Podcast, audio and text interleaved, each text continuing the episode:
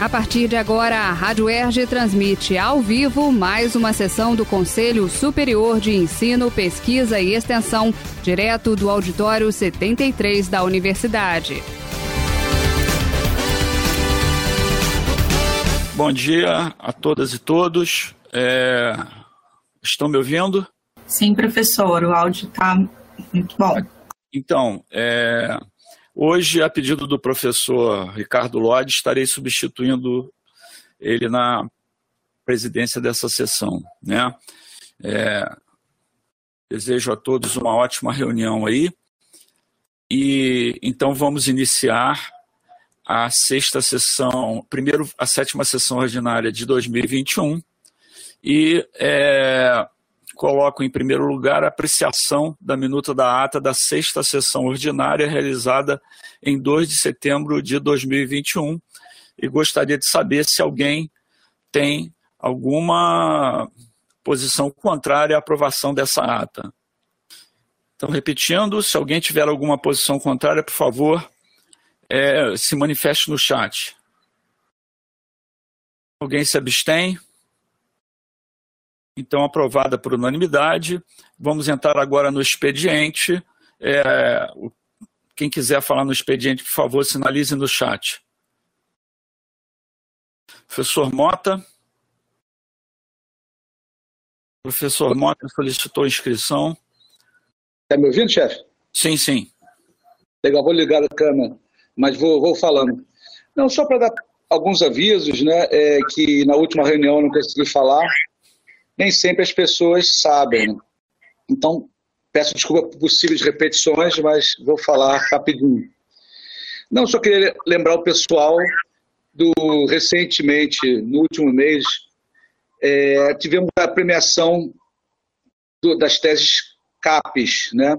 E a gente teve uma pessoa, né, um, aluno e um orientador do serviço social que ganharam na sua respectiva área. Foi muito legal e eles estão é, concorrendo ao prêmio máximo.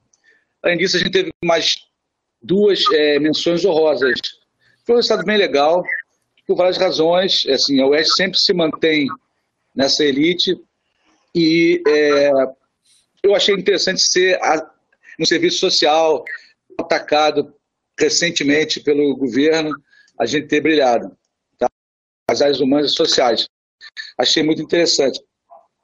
Outra coisa que eu queria chamar a atenção é que a gente está se aproximando da USC Muros, né, da qual o PIBIC faz parte. Né. Ano passado, a gente teve que fazer PIBIC, para ter, gente, mesmo não tendo o USC Muros, pela, pela questão do, do CNPq. A gente tem que fazer todo ano, e foi remoto. Foi...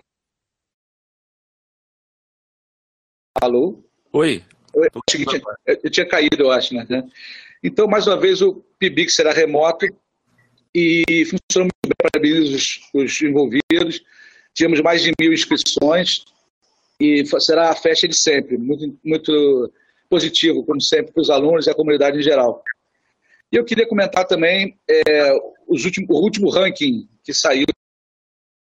Nós temos é, consciência que cada ranking mede um aspecto da vida universitária.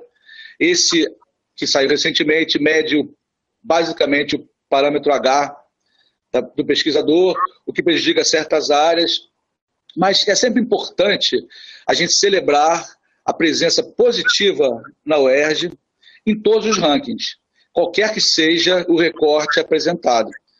Nesse ranking não foi diferente também. A UERJ teve um bom resultado dentro desse recorte, desse ranking, com todas as falhas e problemáticas que rankings em geral podem ter. O importante é a gente lembrar que a UERJ está presente positivamente em todos os rankings. Né? Era isso que eu queria falar. Obrigado. Desculpa a conexão. Muito, muito bom, professor Mota. Ótimas notícias. Parabéns aí aos nossos colegas da Faculdade de Serviço Social. É, é sempre bom também ver a UERJ é, aparecendo bem para a sociedade. Isso tem sido uma constante e nos traz muita alegria. Bom, como não tem mais ninguém é, para falar na, no, no, expediente, nós temos uma solicitação da conselheira Valéria para uma inversão da pauta, colocar a relatoria dela no final, não tenho nada contra. E vamos iniciar então a ordem do dia. Começando pelo ponto 1 da pauta, o processo SEI 260007 012162-2021 do Instituto de Aplicação Fernando Rodrigues da Silveira, proposta de calendários para 2021 para a educação básica do CAP em diálogo com os calendários das licenciaturas. Relator conselheiro José Eduardo, a palavra é sua. Bom dia, vocês me escutam? Sim. Bom, eu fui designado para esse processo diz respeito ao calendário do CAP. Né?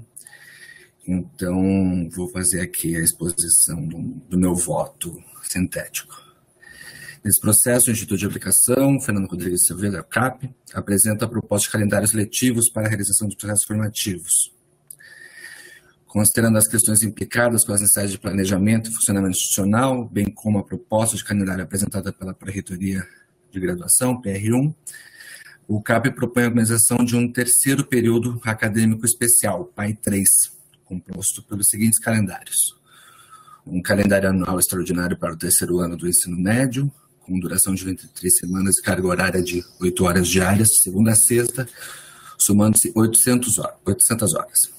Além desse, um calendário anual relacionado ao funcionamento do primeiro, do primeiro ano do ensino fundamental ao segundo ano do ensino médio, relativo ao ano letivo de 2021, mas com realização efetiva nos anos civis de 2021 e 2022.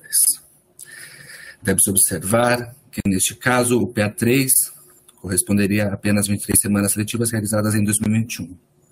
Tá? Então, o planejamento é o seguinte: primeiro trimestre, de 12 de julho a 1 de outubro de 2021, segundo trimestre, de 4 de outubro a 17 de dezembro, e o terceiro trimestre, oferta de uma semana de 13 a 17 de dezembro. Essa proposta feita pelo CAP, ela foi, ela passou ali pela CPG e foi aprovada por maioria com uma abstenção. É, dada a adequação observada nos rearranjos feitos, pedidos pela pedagoga do. Só um pouquinho aqui. Da PR1 e, das, e o conselheiro da, da CPG, o Bruno Deus Dará, considerei favorável a, a, a proposta de aprovação do calendário apresentado pela CAP UERJ. Obrigado, conselheiro. É, coloco em discussão. Alguém gostaria de se manifestar sobre esse processo? É, o professor, o, o conselheiro Marcos Gaioso está perguntando se esse calendário prevê aulas presenciais. O conselheiro pode é, esclarecer. Bom, o professor Bruno Deus dará está se manifestando aqui que não. Bom, se não existem mais dúvidas, vamos colocar em votação. Alguém vota contra a aprovação desse relato?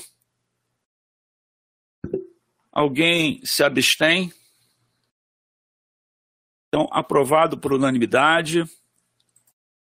Vamos ao ponto 2 da pauta, item 2 da pauta. Processo é 26 007 11370 2019, Faculdade de Engenharia, proposta de concessão do título de professor emérito ao professor Nival Nunes de Almeida. Relator conselheiro Lincoln Tavares. Palavra é sua, Lincoln. Professor Lincoln? Bom dia a todos e todas. Acredito que agora me escutem. Sim, Lincoln, perfeito. Ah, obrigado. Estava aqui preocupado com o meu áudio, porque eu vou abrir a câmera, mas é, vou pedir licença aos membros deste conselho ao professor Mário, que preside essa sessão, é, e aos demais membros, para que eu possa fazer é, a leitura do meu relato com a câmera fechada, o que me facilita bastante aqui a minha leitura na tela do relato que foi submetido, que está sendo submetido a vocês hoje. É, me escutam bem? Sim, Lincoln.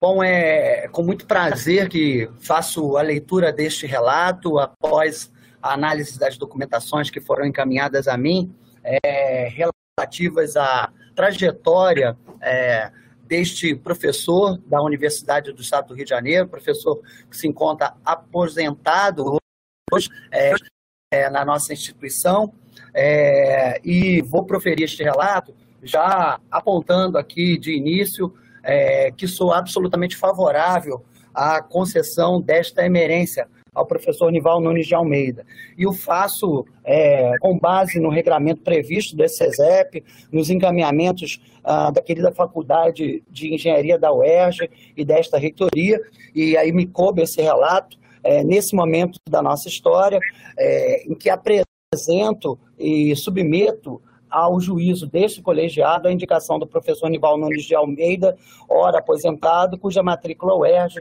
registro número 6.484-0, para concessão do título de professor emérito, de acordo com esse processo, processo é 26-007-11370 de 2019. Ah, com, como retratado pela Faculdade de Engenharia da UERJ, Tal emerência tem por base longa e diversa trajetória por ele percorrida em prol da educação em nosso país, em especial na área de educação e engenharia, tanto dentro da nossa UERJ como em outras instituições.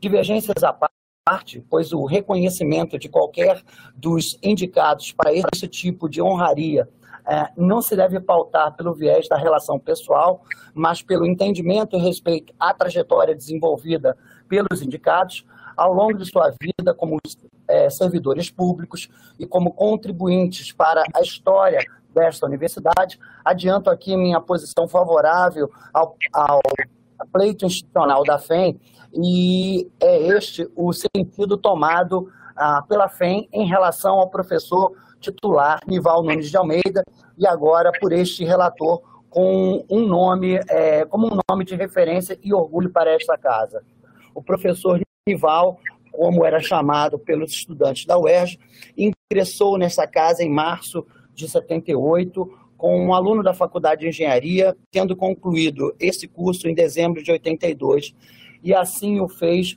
é, vivenciando as mudanças que esse país é, vivia naquela ocasião, visando retomar no seu rumo democrático é, como nação ah, naqueles tempos de enormes dificuldades, que também se refletiam nas condições políticas indefinidas e tortuosas da educação superior em nosso Estado, Nival Nunes, filho de Dona Nívia e do seu Lorival, pais de origem humilde, de base migratória, cursou sua graduação sem qualquer reprovação. Como consequência de sua postura é, estudantil direcionada ao perfil acadêmico, a seguir foi selecionado para o programa de mestrado em Engenharia Elétrica da Coordenação de Programa de Pós-Graduação da Universidade Federal do Rio de Janeiro, a COP UFRJ, e lá enalteceu a formação adquirida na UERJ, obtendo bolsa do CNPq em tempos onde a disponibilidade deste fomento não era tão ampla quanto se, se tornou posteriormente.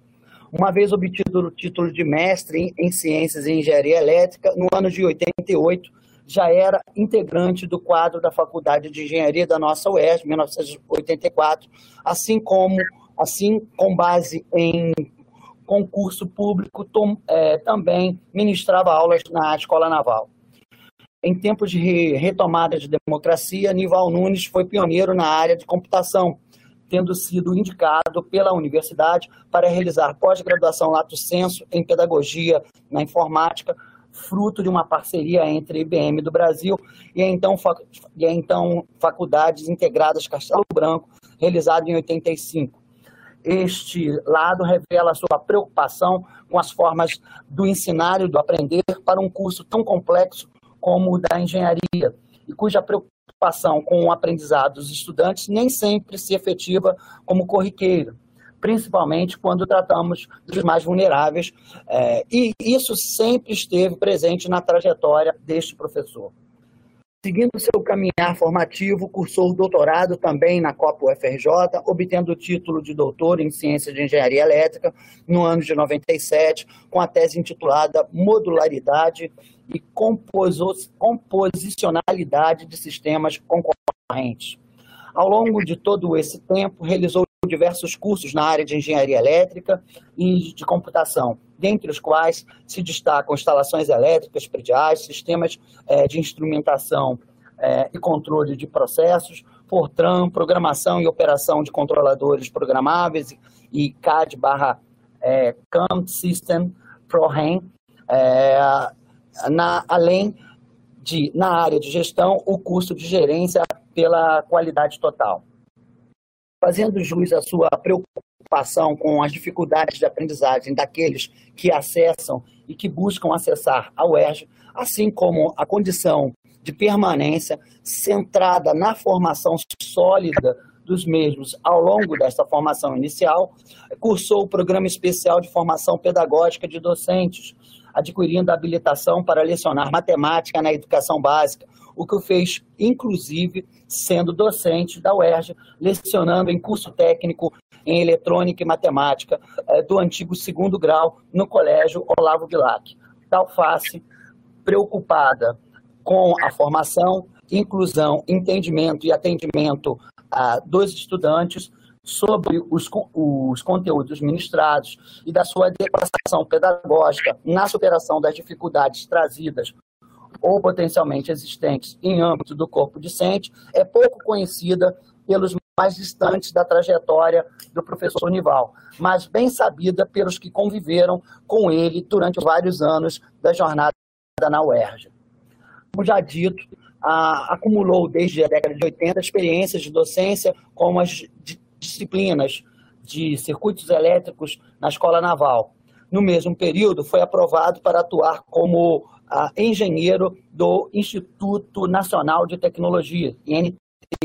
Mas foi a partir de julho, junho de 84, que se relacionou profissional, é, pro, é, que o seu relacionamento profissional docente com a UERJ se intensificou, ao ser convidado para lecionar controle de processos com computador uh, no Departamento de Engenharia de Sistemas de Computação da UERJ.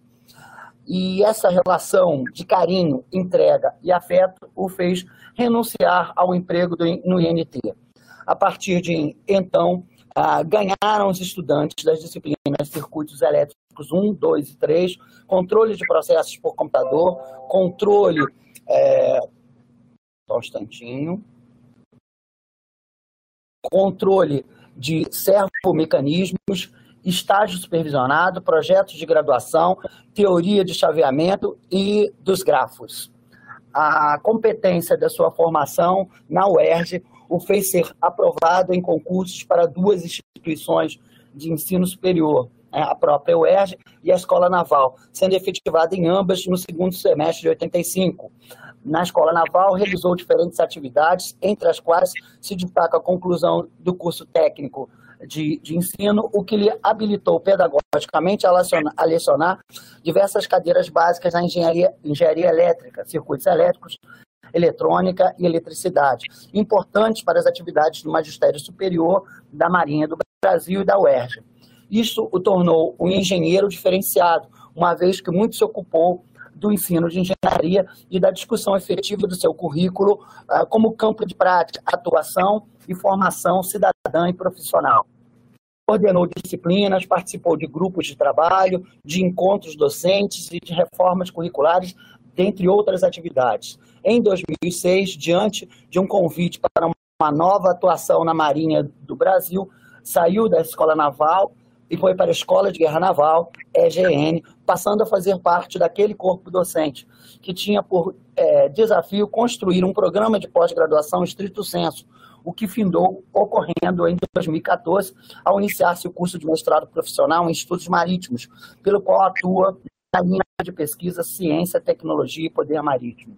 O professor Nival construiu, ao longo da sua trajetória, uma inserção variável, na qual a UERJ em destaque e sempre foi referenciada, o que bem caracteriza a figura do professor emérito como elo de criação, transformação, pioneirismo e articulação entre a instituição, que assim o reconhece, e as demais instituições com as quais mantém contato e produz trocas de alto nível e impacto, ampliando assim as interfaces do seu próprio campo de atuação e de conhecimento.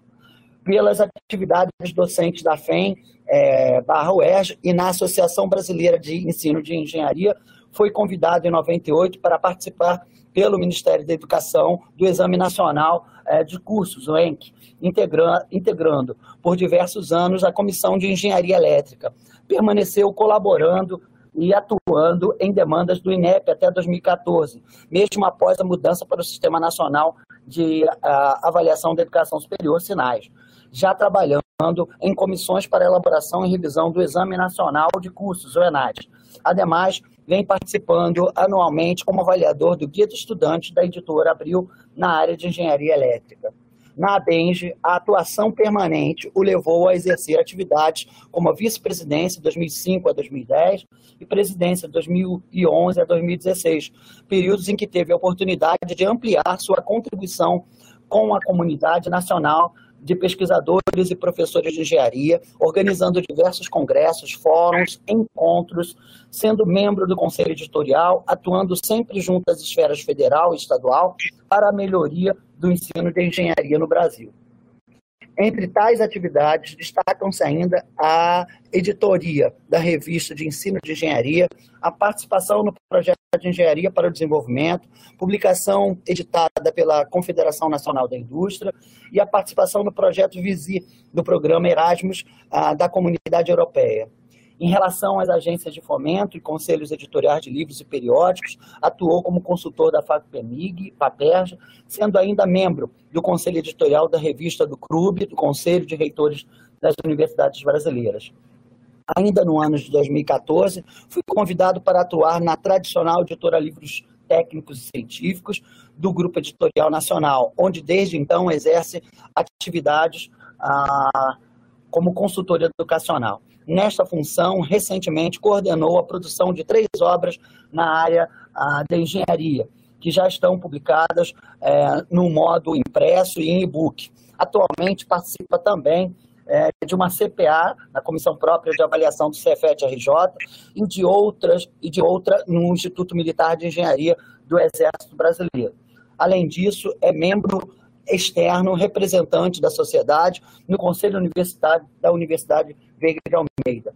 Pela atuação na área docente, de pesquisa, de gestão educacional, recebeu honrarias significativas e representativas de projetos aos quais se dedicou para que se tornassem ações efetivas.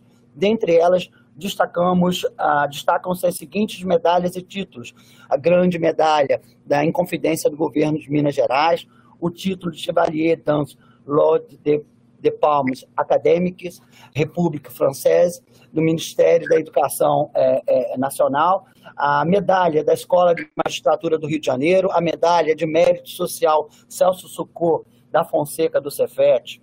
Também cabe citar que obteve outras honrarias pela atuação na Marinha do Brasil, é, como a medalha do Mérito da Mandaré, a, a medalha do Mérito Naval e medalhas do Mérito Funcional de 10, 20 e 30 anos assim como por meio de progressão chegou em nossa a, a, lá a titular da, da, nossa universidade.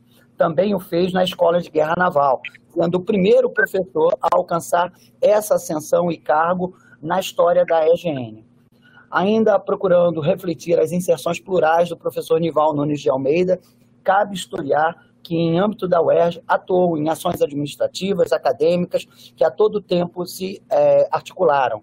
Nival sempre tratou da importância e do orgulho em tê-las exercido, dando aulas nas turmas de graduação. Podemos é, citar que, a partir de 88, foi eleito para chefia do DESC, é, um dos departamentos de engenharia, ocasião em que consolidou o projeto pedagógico do curso de engenharia elétrica, ênfase em sistemas de computação, instalando posteriormente no bloco D do quinto andar é, no nosso pavilhão João Lira Filho, laboratório de computação e salas de, para professores. Conforme nos relata a FEM, em 89, é, apresentou e publicou seu primeiro artigo é, é, científico no Combenge, a, cujo título é, relacionava-se à dependência tecnológica e ao ensino de engenharia. após a experiência exitosa na chefia do DESC, foi eleito em 91 para o cargo de vice-diretor da FEM, período no qual se destacam duas ações muito importantes: a coordenação e a criação do curso de engenharia de produção no município de Regente, Resende e a coordenação do projeto RENGE. A primeira tarefa, é, construída a partir de portaria do Centro de Tecnologias e Ciências, do CTC, é, calcava-se em comissão da qual faziam parte representantes não só da FEM, como do IME, do Instituto de Física e do Instituto de Química. A relevância do curso de Engenharia de Produção no município de Resende estava relacionada à agenda do governo, então Leonel Brizola, para atender a demanda da instalação industrial naquela região, para o qual fábricas fluíram e foram implantadas no Estado, demandando uma base educacional é, como contrapartida.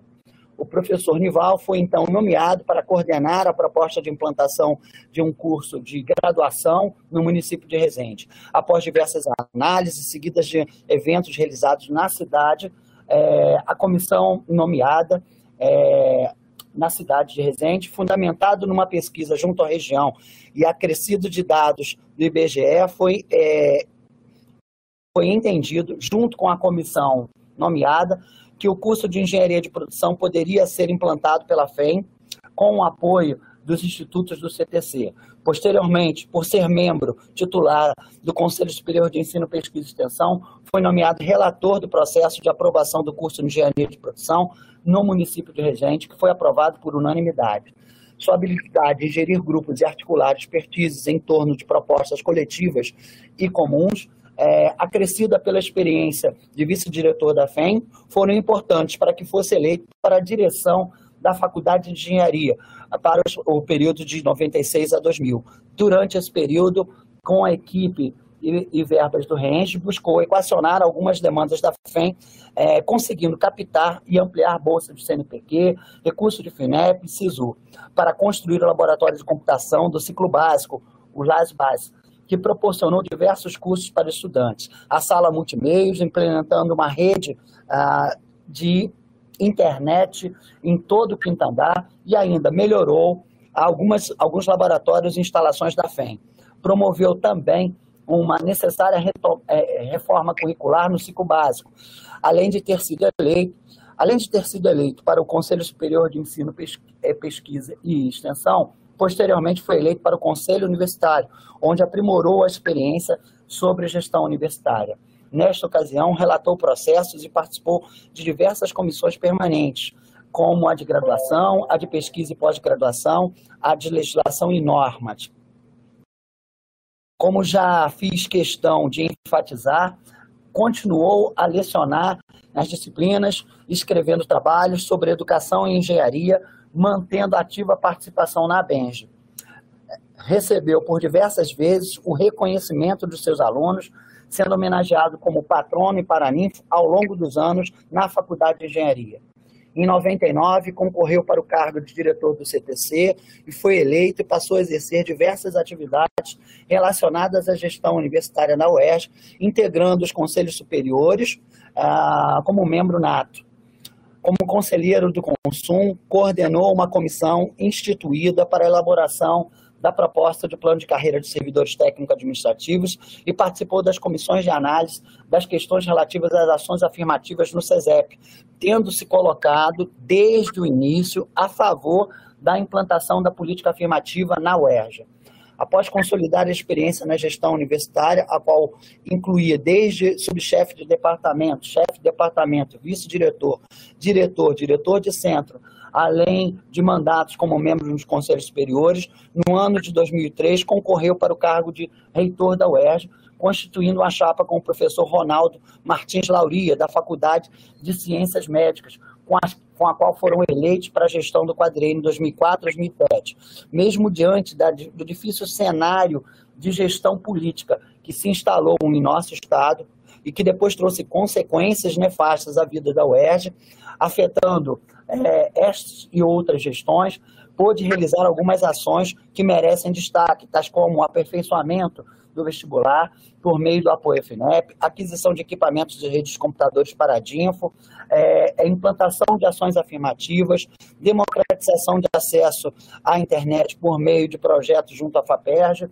é, constituindo diversos laboratórios de informática, a conclusão da clínica perinatal, localizada ao lado do Hospital Pedro Ernesto, a transferência do campo de Resende para a antiga fábrica da Kodak, na rodovia Presidente Dutra, a aprovação do plano de carreira de servidores técnicos na Alerj, fato inédito na administração, na administração da UERJ, a consolidação no consumo do processo eleitoral para reitor e para cargos das unidades acadêmicas, a reforma do Teatro Dilo Costa Filho, apoio no sistema das bibliotecas na reorganização dos espaços da reitoria e dos setores administrativos, a criação de um curso de pós-graduação na Faculdade de Administração e Finanças, de caráter inédito para os servidores técnico-administrativos.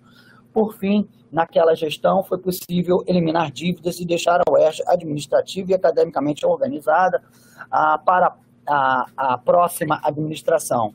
Na função do reitor, conforme a DUS AFEM, teve como prioridade a gestão democrática e colegiada, reunindo constantemente os conselhos superiores e o fórum de diretores para, com transparência e coletivamente, socializar as preocupações e tornar as decisões em prol das necessidades e da, daquilo que seria melhor para a instituição.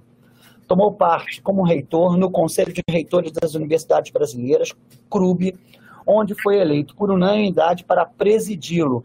Experiência também muito importante para aprimorar a visão gestora educacional no ensino superior, sempre tendo em vista divulgar e promover a UERJ. No período a, a, de reitoria, foi nomeado como membro efetivo do Conselho Estadual de Educação do Rio de Janeiro, pela LERJ, naquele colegiado normativo da Educação Fluminense, foi membro da Comissão de Educação Superior e Profissional e da Comissão de Legislação e Normas. Ao término do primeiro mandato, com reconhecimento da Comissão de Educação da LERJ, foi indicado para o segundo mandato, ah, dando continuidade ao trabalho ah, no CRJ, período em que foi também agraciado com o prêmio de Educador do Ano, pelo jornal Folha Dirigida, é, é, é um prêmio concedido por meio de votação, é, recebendo também a medalha Tiradentes da Leja, que é a maior honraria concedida pelo Estado do Rio de Janeiro. Além disso, é, exerceu no período de 2004 a 2006 a função de conselheiro do Conselho Estadual de Cultura, onde usufruiu do convívio com escritores e artistas como Nery da Pinon e Haroldo Costa, ampliando a visão dele a respeito da área das humanidades e da sua interação com a arte e a cultura. Ao término do exercício do cargo de reitor, voltou ao quinto andar da FEM, ministrando suas aulas de graduação. Ingressou efetivamente no programa de pós-graduação em Engenharia Eletrônica, PEL, no qual passou a lecionar no curso de mestrado, retomando os estudos em lógica e sistemas nebulosos. Na, nas atividades acadêmicas da unidade, participou de um projeto da FAPERJ, coordenado pelo professor Luiz Biondi Neto, é, e posteriormente coordenou um projeto também da FAPERJ para reestruturar a biblioteca do Quinto Andar, com parceria com a bibliotecária Rosane Bueno e da sua equipe da Biblioteca da Engenharia é, CTCB, que melhorou as condições do mobiliário, suporte computacional, seu uso, em especial o acesso à base de dados e ao portal da CAPES para a comunidade acadêmica. E se a emerência se dirige ao que se aposentou, né, essa é uma das definições da emerência, e desfruta dos rendimentos e honras do emprego com base na experiência e no prestígio pelos serviços prestados no campo da cultura e ou da ciência, não há como negar que o professor Nival faz por onde, fez por onde, para receber essa homenagem e pleito de reconhecimento de sua unidade e, ao meu entendimento, desta universidade. Não por acaso, o professor Nival foi também convidado por outras instituições para tomar parte de seus quadros, Falamos aqui da Fundação Sesgra Rio e da PUC Rio, entre outras, seja ministrando aulas, seja desenvolvendo processos de gestão educacional e formativa. Sua entrada e estada nessas instituições sempre foi devidamente reconhecida. Várias dessas ações alcançaram as atividades de ensino, pesquisa, extensão e gestão, estando registrada em publicações diversas em publicações diversas, orientações variadas, em diferentes níveis de ensino instituições reconhecidas, sobre as quais publicamente podemos averiguar ao visitar os registros existentes em seu currículo Lattes. Aqui, mais que fazê-lo, ah, nos cabe, ah, ao meu juízo, dar seguimento ao rito que diferencia a instituição universitária, principalmente a pública, de outras que mantêm relação distante com os seus lutadores e lutadoras, trabalhadores e trabalhadoras. Cabe aqui valorizar a trajetória destes e destas que, ao construírem seus currículos, não escondem a UERJ, não escondem sua preocupação com a população, não escondem sua preocupação com uma nação mais justa, soberana e solidária, mesmo que atuem muitas vezes em campos áridos e cenários adversos. É por isso que esse professor, Mival Nunes de Alveida, que se aposentou como professor titular da nossa casa, pode, de acordo com nossa função e exercício de mandato, vir a ser reconhecido em sua condição de aposentado, embora ainda ativo no campo de conhecimento no qual se formou como professor emérito da UERJ. E assim advoga este relator, submetendo ao nobre pleno para sua colenda decisão. É este o meu relato, professor Mário, e, e, e é o que submeto a esse conjunto colegiado é, de colegas que, que efetivamente é, é, é, é, contribui também para a construção da história desta nossa universidade, a Universidade do Estado do Rio de Janeiro. É, eu sempre enxerguei que aqueles que entregam grande parte da sua vida, grande parte da sua história, grande parte, inclusive, dos seus momentos familiares, dos seus momentos é, de lazer. A construção dessa universidade, esses devem fazer parte da memória dessa universidade, em algum grau serem reconhecidos é, também por isso. É, e aí, por isso, eu advogo e submeto é, a, a, a, que este rito, no caso, a concessão dessa emerência, possa ser é, garantida em âmbito desse CESEP. Obrigado a todos e todas e peço desculpas pela leitura longa, pelo relato longo. Obrigado, professor Lincoln. É, queria dizer que realmente foi um belo relato que o senhor fez é, de uma mara maravilhosa tra trajetória de vida do professor é, Nival e que eu tive é, a oportunidade de conviver muito, muito perto é, na época em que ele foi reitor, né? na época em que é, essa universidade passou por uma grande crise. E, se eu não me engano, também chegou, chegamos até, até a ter um grande incêndio é, que destruiu uma parte da reitoria.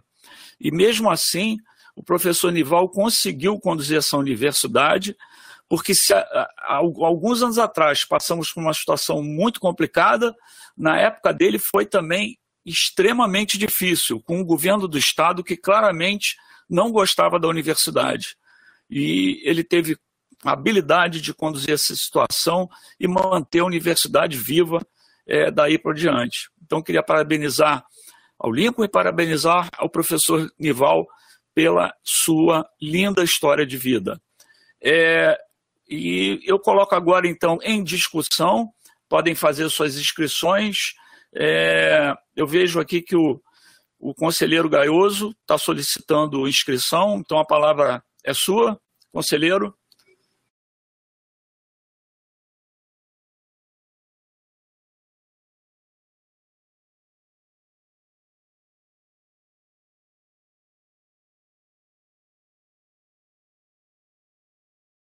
Alô, é, bom dia a todas, bom dia a todos, bom dia àqueles que nos acompanham pela, pela, pelo YouTube também.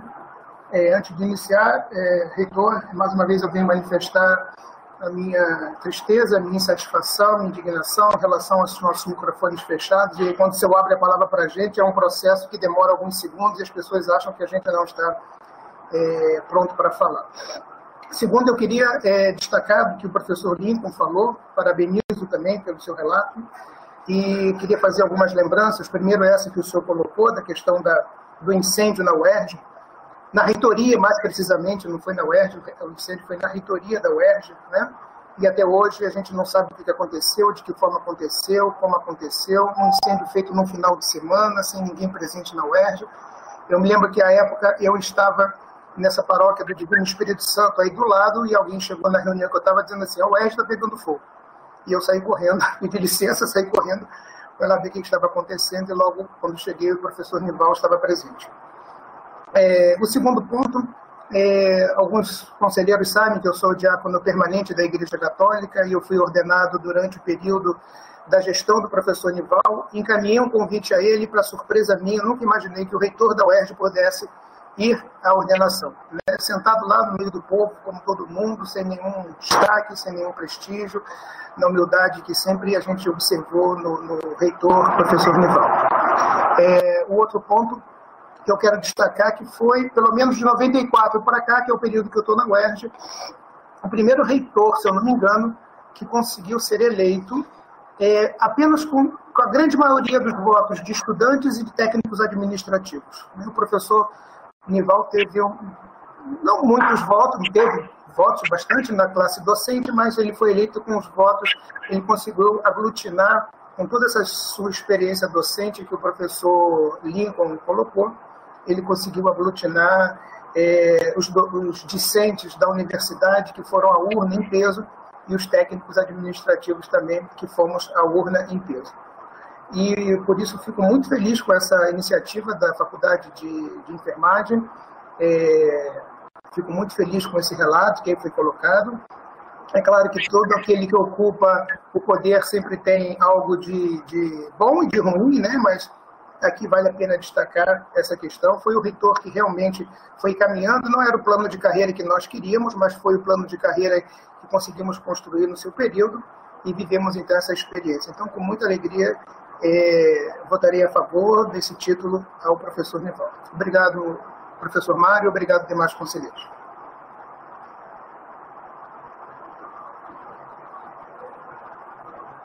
Bom, é, não havendo mais nenhuma manifestação, mais ninguém inscrito. Passamos ao processo de votação. Pergunto se alguém vota contra o parecer do professor Lincoln. Por favor, manifeste no chat.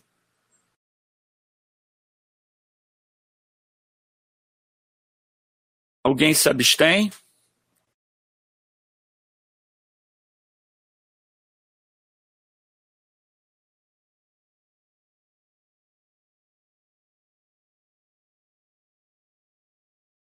Então, aprovado com uma abstenção e, e com muita justiça.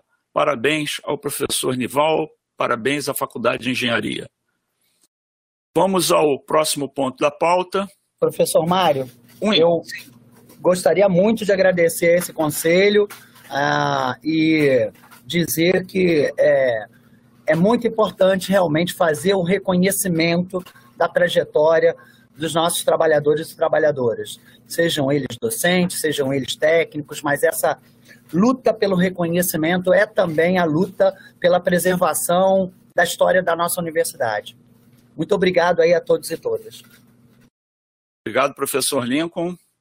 É, seguindo em diante a nossa pauta, vamos para o ponto 4, processo SEI 26.0007 017 885 2021 Carlos Augusto Farias Pereira, IME, solicitação de isenção em disciplina fora do prazo. Conselheiro Marlan de Moraes Marinho, por favor, conselheiro Marlan, a palavra é sua. Vice-reitor, é, o processo 19211 será, tem como relatora a conselheira Cátia Abreu. Acho que houve uma pequena confusão. Ele é o próximo item da pauta, o item número 3. Alô? Estão me ouvindo agora? Sim, vice-reitor. Sou... Então vamos lá. Eu, eu não sei se, se a leitura minha do, do, do, item 3 falhou. Eu vou reler. Processo SEI 26.0007, 019.211, 2021 Pró-Reitoria de Graduação PR1, minuta de deliberação para definir normas internas referentes ao programa de estudantes, convênio de graduação PEC-G na UERJ e dar outras providências. Relatora, conselheira Kátia Nazaré Moura de Abreu. A palavra é sua, conselheira. Bom dia a todos. É uma honra estar aqui nesse conselho e podendo fazer essa participação. É, eu gostaria de fazer então um pequeno relato, vai ser um relato breve sobre esse processo. O presente processo, autuado em 19 de agosto de 2021, tem como descrição de abertura a definição de normas internas referentes ao programa de estudantes convênio de graduação, PEC-G na UERJ e outras providências. O PEC-G é implementado conjuntamente pelo Ministério das Relações Exteriores e pelo Ministério da Educação, em parceria com as instituições de ensino superior participantes do programa. Na UERJ, o PEC-G está regulamentado a partir do artigo 20 da deliberação 033-95 e atualmente temos dois estudantes matriculados no curso de enfermagem, três no curso de Relações Internacionais, dois no curso de Comunicação Social e um no de Engenharia da Computação. Para o ano de 2022, após consulta às unidades acadêmicas, foram disponibilizadas 130 vagas nos cursos de graduação para os estudantes PEC-G. A administração do programa, no âmbito da UERJ, seria integrada pela Diretoria de Cooperação Internacional, pela Pró-Reitoria de Graduação e pela Pró-Reitoria de Políticas e Assistência Estudantis. A diretora do Departamento de Desenvolvimento Acadêmico e Projetos de Inovação, a professora Márcia Taborda Correia Oliveira, encaminhou a minuta de deliberação, que foi elaborada coletivamente pela Pró-Reitoria de Graduação, pela Pró-Reitoria de Políticas e Assistência Estudantis e pela Diretoria de Cooperação Internacional. O texto sugerido tem como base o decreto de março de 2013 da PECG e a deliberação 03395 da UERJ e inclui também o fluxo de trabalho dos diferentes atores institucionais que atuam no desenvolvimento do programa na universidade. O texto da minuta destaca em seu artigo 1 que o programa, o PECG, oferece vagas gratuitas de graduação em instituições de ensino superior brasileiras a estudantes, preferencialmente de países em desenvolvimento com os quais o Brasil mantém acordos de cooperação educacional, cultural ou científico-tecnológica. É, devo ressaltar que as minhas considerações seguem considerações feitas anteriormente e já descritas no âmbito do processo inclusive da conselheira Débora. Cerca de 260, 260 estudantes já participaram do programa na UERJ, sendo que 160 concluíram a graduação em diferentes cursos. E essa deliberação foi elaborada coletivamente, evidenciando a proximidade e a parceria dos departamentos envolvidos, é, destaco que a oferta de 130 vagas é um bom número e constitui um grande desafio para todos os envolvidos. É, a minha proposta de revisão do texto segue alguns pontos, no artigo 12, por exemplo, para incluir um item 1, não efetuar inscrição em disciplinas, isso seria é, um item para que a matrícula do aluno então ficasse cancelada. É, no item, ainda nesse artigo, acrescentar um item 6, apresentar conduta imprópria constatada por processo disciplinar no âmbito da instituição. E nesse artigo ainda inclusão de um parágrafo único em que se define o que se entende como conduta imprópria, aquela que atente contra as normas disciplinares da UERJ e da legislação brasileira, e manifestações ostensivas de transgressão de normas de convivência social. Concluindo, recomendo a aprovação da minuta de deliberação, que define normas internas referentes ao programa de estudantes convênio de graduação, PEC-G na UERJ e outras providências, com as alterações sugeridas na redação do artigo 12, considerando que esse programa contribui para a internacionalização das instituições participantes e para a difusão das perspectivas brasileiras pelo mundo. Obrigada. Obrigada, conselheira Kátia, pelo relato. É, eu coloco então em discussão. As inscrições devem ser feitas no chat. Alguma manifestação? Não havendo manifestação, coloco em votação. Alguém se posiciona contra o relato da conselheira? Alguém se abstém? Por favor, no chat. Então, aprovado por unanimidade. É, o ponto seguindo em frente, é, o ponto número 4. É, o conselheiro não está, está ausente, então eu vou retirar de pauta e vamos passar ao ponto 5 da pauta, que é o processo SEI 260007 015 2021 do conselheiro Leonardo, de Leonardo Gomes Dias, da FFP, solicitação de isenção em disciplinas fora do prazo. O relato vai ser, será feito pelo conselheiro Antônio Soares da Silva. Conselheiro, a palavra é sua, por favor. Bom dia a todos e todas. É... Bom, meu primeiro relato no CESEP. É, Trata-se esse processo da solicitação fora do prazo de isenção de disciplina. É, a gente sabe que durante esse processo de pandemia muitas coisas aconteceram que gerou dificuldade para todos os alunos, até mesmo para nós docentes e técnicos. Né?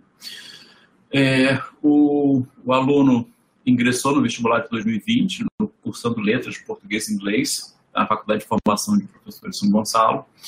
É, o aluno teve uma matrícula cancelada por abandono em 2019-1, é, que solicitou o trancamento por três períodos consecutivos, 2016-2, 2017-1 e 2017-2, tá?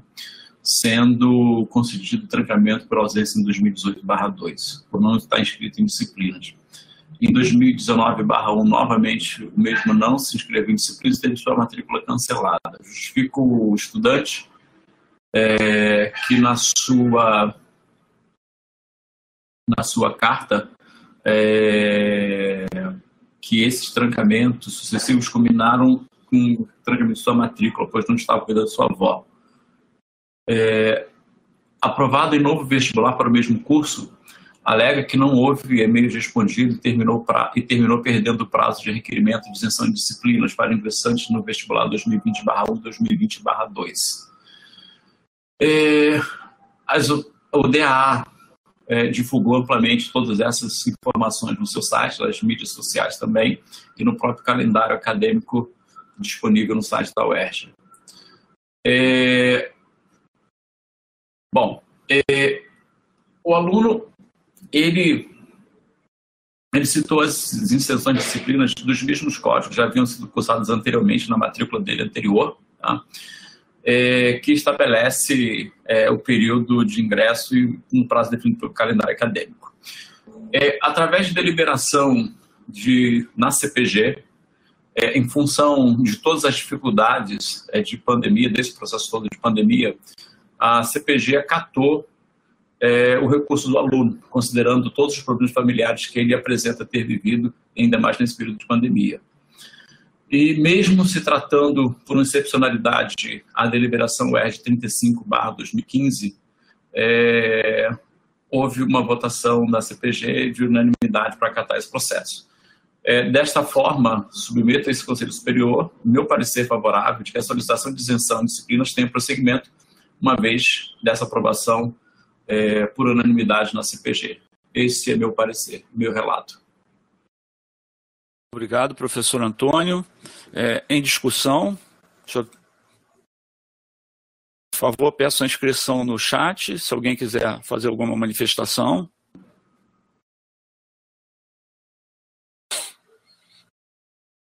Não havendo manifestação, vamos colocar em votação. Alguém vota contra o relato do conselheiro? Alguém se abstém? Então, aprovado por unanimidade. Muito obrigado, conselheiro Antônio. Vamos agora ao ponto 6 da pauta. É, processo é 26007 11086 2019. É, não, não. É isso mesmo. Alô, estão tá me ouvindo? Sim, professor. Ah.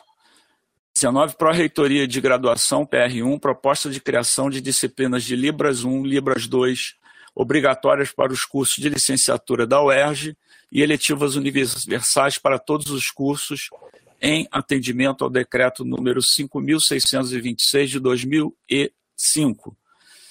Relatora, conselheira Kátia Nazaré Moura, Moura de Abreu. A palavra é sua, conselheira. Obrigada. Vamos lá, então. O presente processo é 26007-1086-2019, autuado em 9 de dezembro de 2019, com termo de encerramento de trâmite físico, registrado em 26 de setembro de 2020, mantendo o número e o mesmo interessado tem como descrição de abertura a criação de disciplinas Libras 1 e Libras 2 para os cursos de licenciatura da UERJ, com indicação de possível oferta para os cursos de bacharelado no âmbito da instituição, em atendimento ao decreto 5.626 de dezembro de 2005, que dispõe sobre a língua brasileira de sinais. Nesse decreto, no capítulo 2, cujo título é da inclusão da Libras como disciplina curricular, o artigo 3 determina que a Libras deve ser inserida como disciplina curricular obrigatória nos cursos de formação de professores para o exercício do magistério em nível médio e superior e nos cursos de fonoaudiologia de instituições de ensino públicas e privadas, do Sistema Federal de Ensino e dos sistemas de ensino dos estados, do Distrito Federal e dos municípios. Em seu parágrafo primeiro, define o que compreende como cursos de formação de professores, ao explanar que todos os cursos de licenciatura nas diferentes áreas do conhecimento, o curso normal de nível médio, o curso normal superior, o curso de pedagogia e o curso de educação especial são considerados cursos de formação de professores e profissionais da educação para o exercício do magistério. No parágrafo 2, define o lugar da disciplina em cursos de outra natureza, ao expor que a Libras constituir-se-á em disciplina curricular optativa nos demais cursos de educação superior e na educação profissional. Com a deliberação UERJ 19-2013, foram criadas as disciplinas de Libras do ILE, tanto a obrigatória quanto a eletiva, ambas do Departamento de Estudos da Linguagem, as quais já possuem código UERJ e são oferecidas para os cursos de letras do próprio ILE e para os cursos de licenciatura em Educação Física, Biologia e Geografia. No período entre 2016 e 2019, a Subreitoria de Graduação, em conjunto com a Faculdade de Educação, o Instituto de Letras, a Faculdade de Educação da Baixada Fluminense e a Faculdade de Formação de Professores, elaborou uma minuta de criação das disciplinas de Libras obrigatórias, tendo por base o decreto supracitado.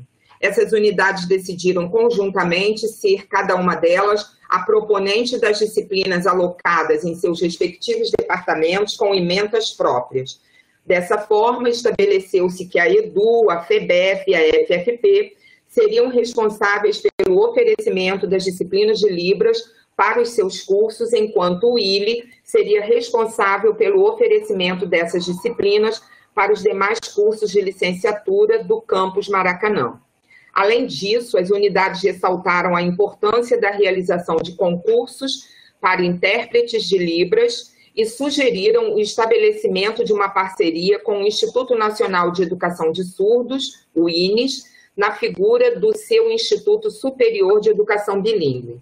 Esse processo já foi relatado na CPG pela subreitora à época e encaminhado ao SESEP para que fosse relatado pela própria subreitora.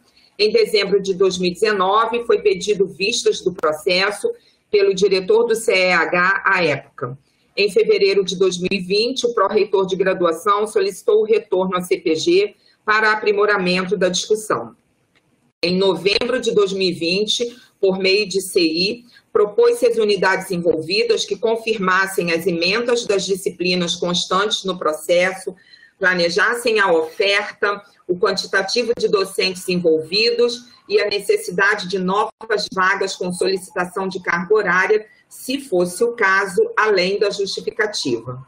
Informassem dados referentes à questão da acessibilidade aos surdos e da necessidade de intérpretes em caráter de permanência e em caráter temporário, ambas com justificativa. Foi esclarecido que só seriam destinadas vagas de concurso de intérprete às unidades que possuíssem cursos de licenciatura com oferecimento de disciplinas de Libras e que, para os demais atendimentos especializados a, surdos nas demais unidades, como a produção de material e a presença em eventos, deveria haver a consulta APR4. Assim, a Faculdade de Educação confirmou o oferecimento das disciplinas, com a revisão da carga horária, a revisão das ementas, e solicitou duas vagas de concurso docente e confirmou a necessidade de nove intérpretes de Libras.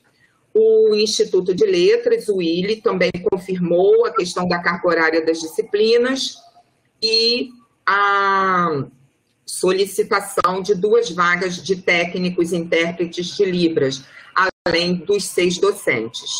A FEBEF também confirmou a carga horária proposta para as disciplinas, a questão das emendas, é, a, o quantitativo de alunos por turma, considerou a, o total de cinco docentes para o oferecimento das disciplinas e duas vagas de técnicos intérpretes de Libras. A FFP também fez essa confirmação da carga horária das disciplinas, das emendas, e fez a solicitação de 11 docentes e três vagas de técnicos intérpretes de Libras. Dessa forma, a totalização dos, dos docentes seriam, então, de 24 docentes na categoria assistente, com carga horária de 40 horas. Quanto ao concurso público para provimento do cargo de intérprete de Libras, a SGP informou via e-mail que o concurso será retomado com a realização da etapa da prova prática, a ser realizada pelo CEPUERG em data a ser confirmada ainda nesse semestre.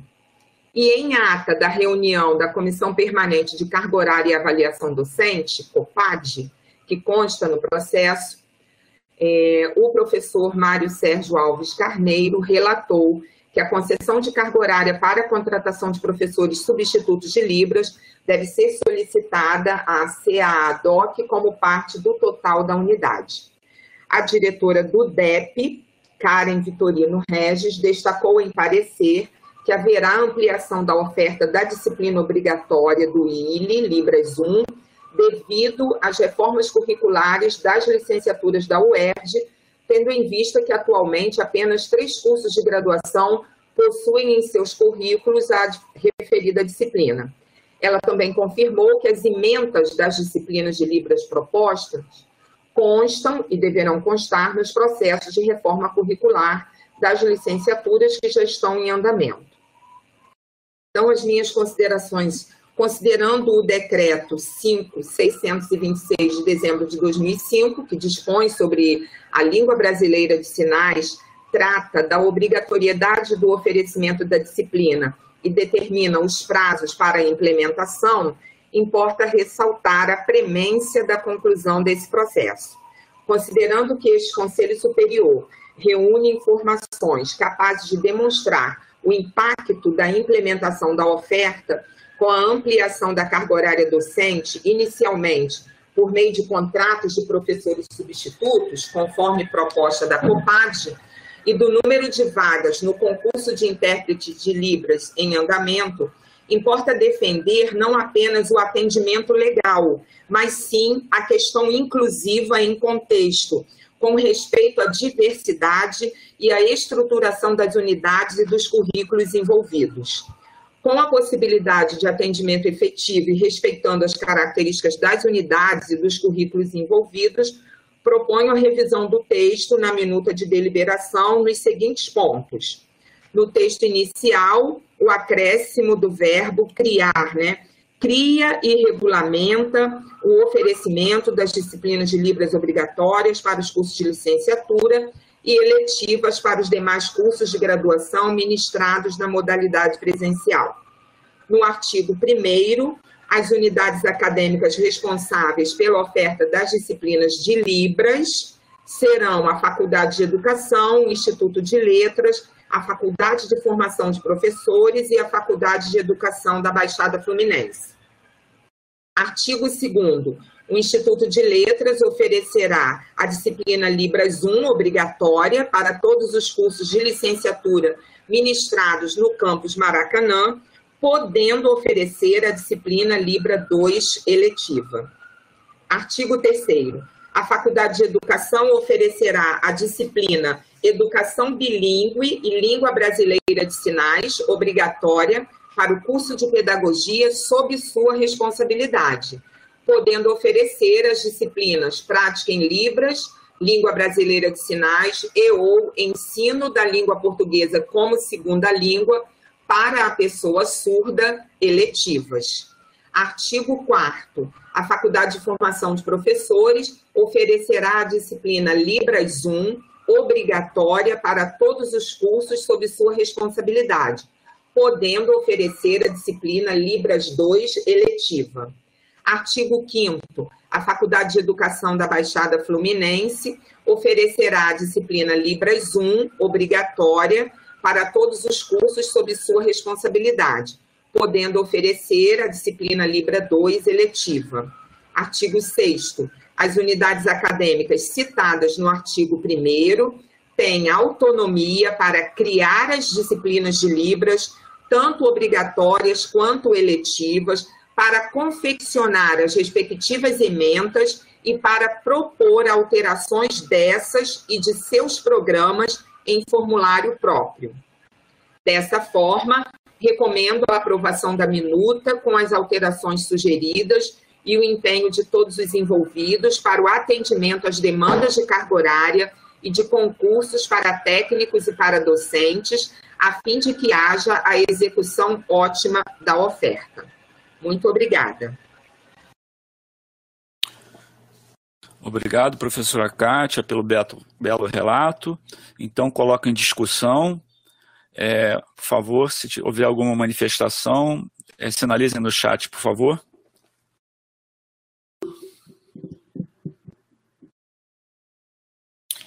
Pois não, professor Bruno, palavra é sua. Bom dia, professor Mário. É, bom dia, conselheiros e conselheiros. É, agradeço muitíssimo conselheira Cátia Abreu pelo seu relato.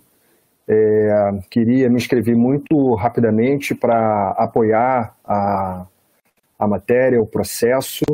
É, algumas perguntas aqui no chat, inclusive que não conta né, da diversidade é, da trajetória da disciplina na universidade, né, a trajetória da universidade no atendimento é, as crianças e as famílias é, com crianças surdas é muito anterior né, a esse processo de criação da disciplina.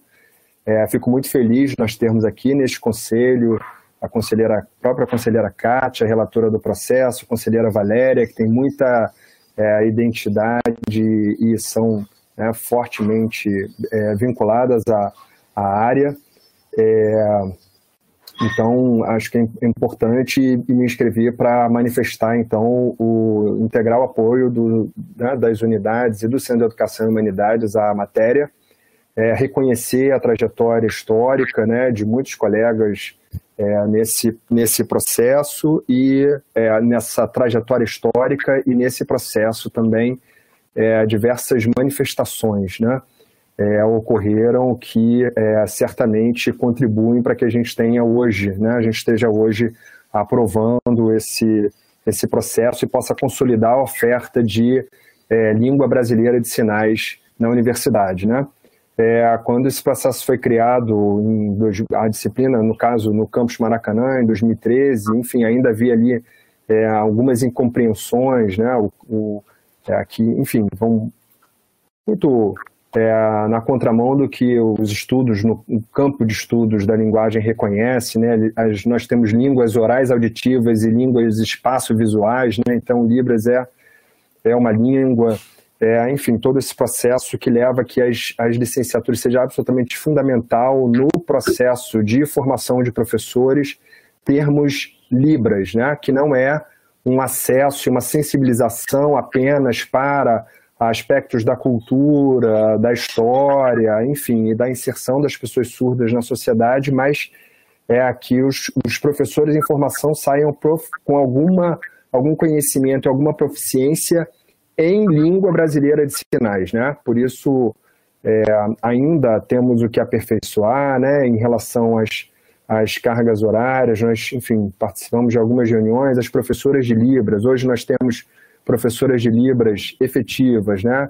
No Instituto de Letras, na Faculdade de Educação, é, na FEBEF, e na FFP ainda temos é, professores substitutas. A, a, carga horária para professores substitutos de Libras foi concedida para ampliar a oferta da disciplina de Libras, é, mas, é, enfim, ainda é, temos questões, precisamos avançar, mas esse, este processo é, sem dúvida, é, importante e ainda mais, né? A oferta de a ampliação da oferta por meio da contratação de professores substitutos e o que está no nosso horizonte, que é a possibilidade é, do concurso público, do provimento de concurso para professores de Libras, né? Essa é uma realidade e a outra destacar aqui o, o papel né, desta é, reitoria e da é, a nossa superintendente, Cláudia Mello, e dos colegas da SGP, é, na, enfim, condução do processo, na retomada do processo de concurso para intérprete de Libras. Essa é uma outra questão bastante importante para a inclusão é, das pessoas surdas no cotidiano da nossa universidade. Né? O, o, processo da conta da trajetória, enfim, muitos atores institucionais contribuíram é, para que a gente chegasse aqui neste Neste momento, é, nosso reconhecimento é, a todas e todos, a todos eles foram designados aí pela conselheira é, Cátia Abreu e essa luta muito importante chega hoje aqui é um momento com é, de, enfim, de um estágio é, de muita conquista da nossa instituição. Queria só é, ressaltar que é, isso foi né, lá atrás foi pensado, né? Vamos é, pensar enfim, se pensou uma disciplina, foi, foi pensada é, uma carga horária menor do que deveria, né, uma língua, como Kátia, é, a conselheira Kátia Abreu está falando aqui, né, ela se aprende, né, a aprendizagem de uma língua não é a aprendizagem de conteúdo sobre a realidade da comunidade, é, se colocou isso lá para o final dos cursos, né, para que o, o impacto fosse, o impacto de carga horária fosse diluído, o futuro chegou e a nossa responsabilidade nesse processo, então, coletiva, né, da administração central e dos conselhos superiores, é grande e fico bastante feliz que a gente esteja, é, nesse momento, podendo, é, enfim, tomar essa decisão. Tá? Muito obrigado. Obrigado, conselheiro Bruno. É, seguindo agora, conselheiro Marcos Gaioso. Palavra é sua, por favor. Obrigado, professor Mário.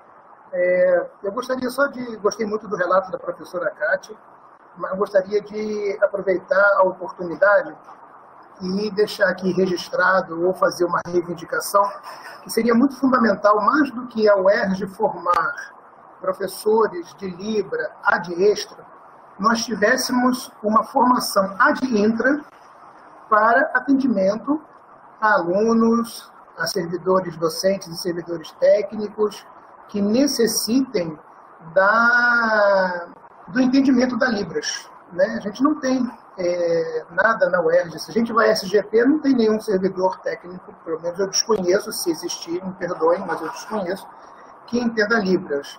A gente vai às PRs, à vice-reitoria, ou até mesmo à reitoria, nós não temos nenhum servidor, repito mais uma vez, eu desconheço se existe essa pessoa, né? se existe, peço desculpas, que possa é, interagir. A ouvidoria da UERJ também não tem, se desconheço também que se tem alguém na ouvidoria da UERJ.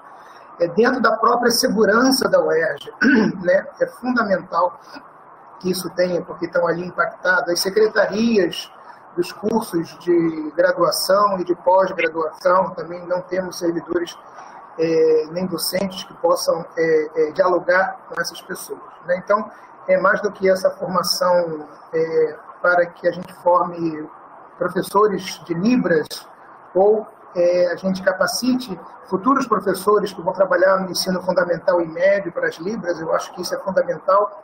Minha esposa é professora do município, a dificuldade deles é muito grande nisso mas que a gente possa é, também é, pensar internamente na UERJ. A UERJ que é pioneira em tantas, tantas coisas, né? foi pioneira nas cotas, podia ser pioneira nesse momento também dessa é, inclusão interna. E para concluir, é, professor Mário, eu gostaria de solicitar é, a viabilidade, eu acho que essa é mais viável e mais rápido, é, dos editais nossos de concurso, elas terem a possibilidade de terem áudio para os cegos.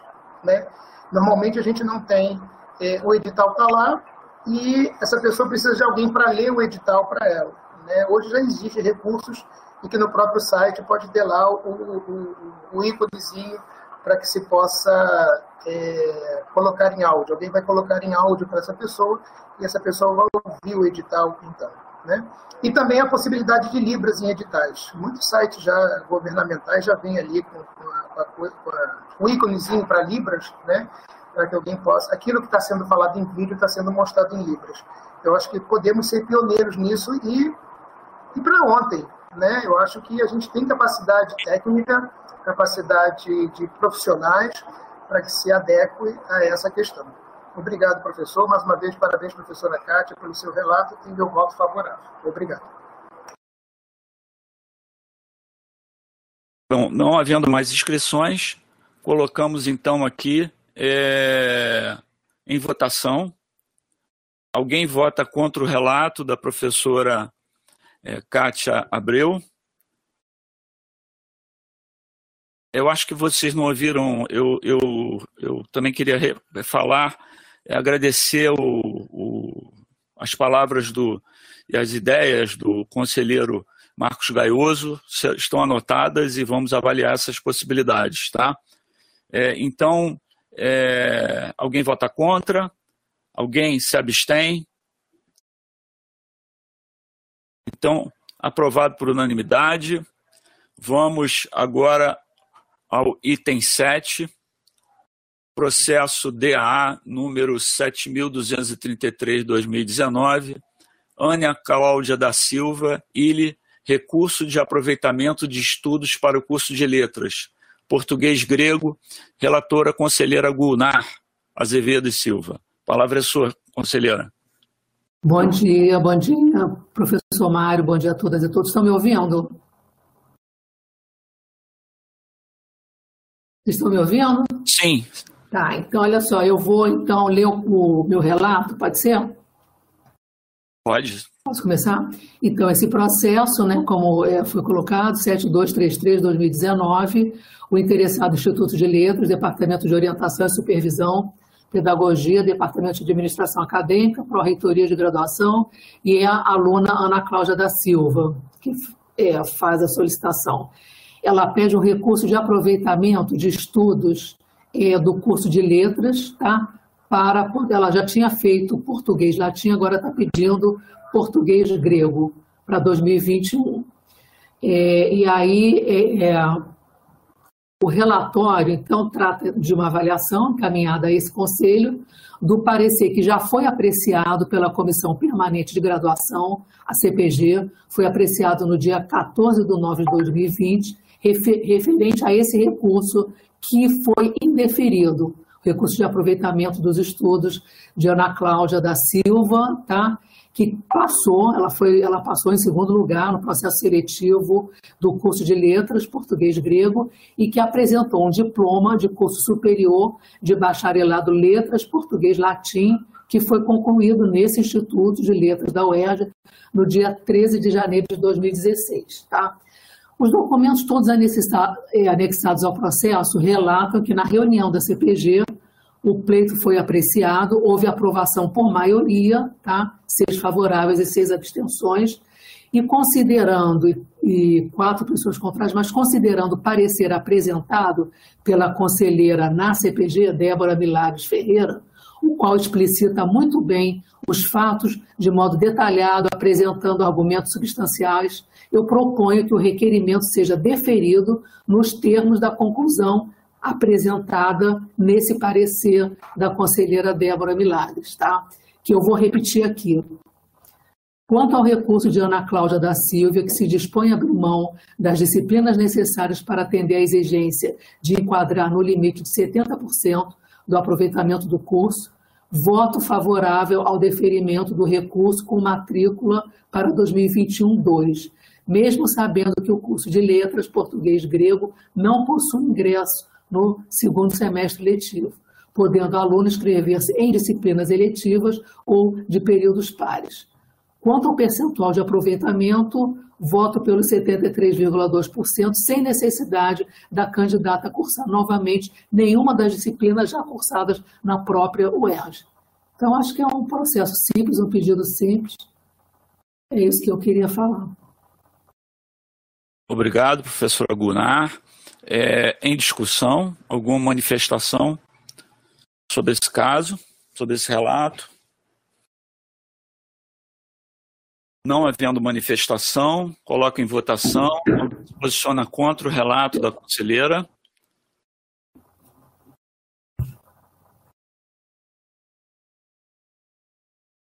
Alguém se abstém? Então, aprovado por unanimidade. Obrigado, conselheira, professora Gunnar. De nada. De nada.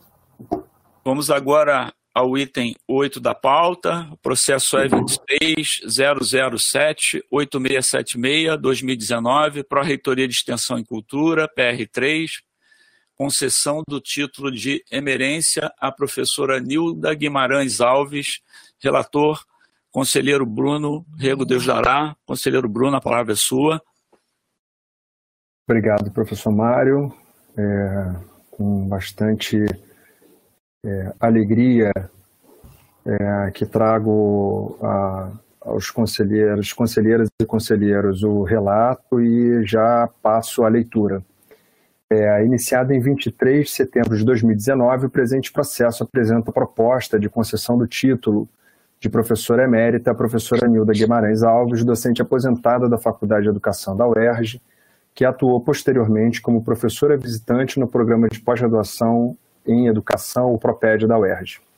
A proposta apresenta a trajetória profissional da professora Nilda Alves, ressaltando aspectos relevantes de sua formação, eh, desde a graduação em Geografia pela Universidade Federal Fluminense em 1965, a pós-graduação em instituições estrangeiras renomadas, como a Université Paris Descartes, onde se doutorou em Ciências da Educação em 1980, e o Instituto Nacional de Recherche Pédagogique, onde realizou seu pós-doutorado entre 1989 e 1990. Em sua atuação como docente do ensino superior, registra-se registra sua vinculação inicialmente à Universidade Federal Fluminense e a partir de 1996 ao UERJ, cuja inserção faremos considerações mais específicas é, na sequência. No acompanhamento global de sua trajetória de atuação e contribuição ao campo da educação, ressalta-se sua destacada capacidade de trabalho abrangendo várias frentes relacionadas ao ensino, à pesquisa, à extensão, à organização acadêmica e à política institucional.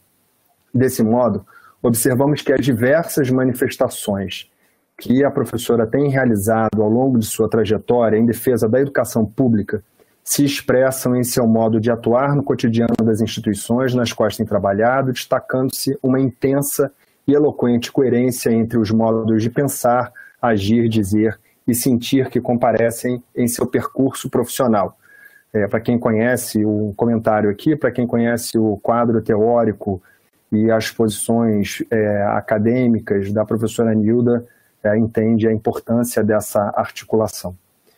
É, se é ainda preciso recorrer a indicadores objetivos, sua extensa e reconhecida produção bibliográfica e editorial abrange é, 72 artigos em periódicos, incluindo, incluindo textos publicados em inglês, francês e espanhol, 58 livros de autoria e coletâneas organizadas, 131 capítulos de livro, 70 trabalhos completos em anais de evento, é, entre outras formas, entre outras formas diversas de publicação.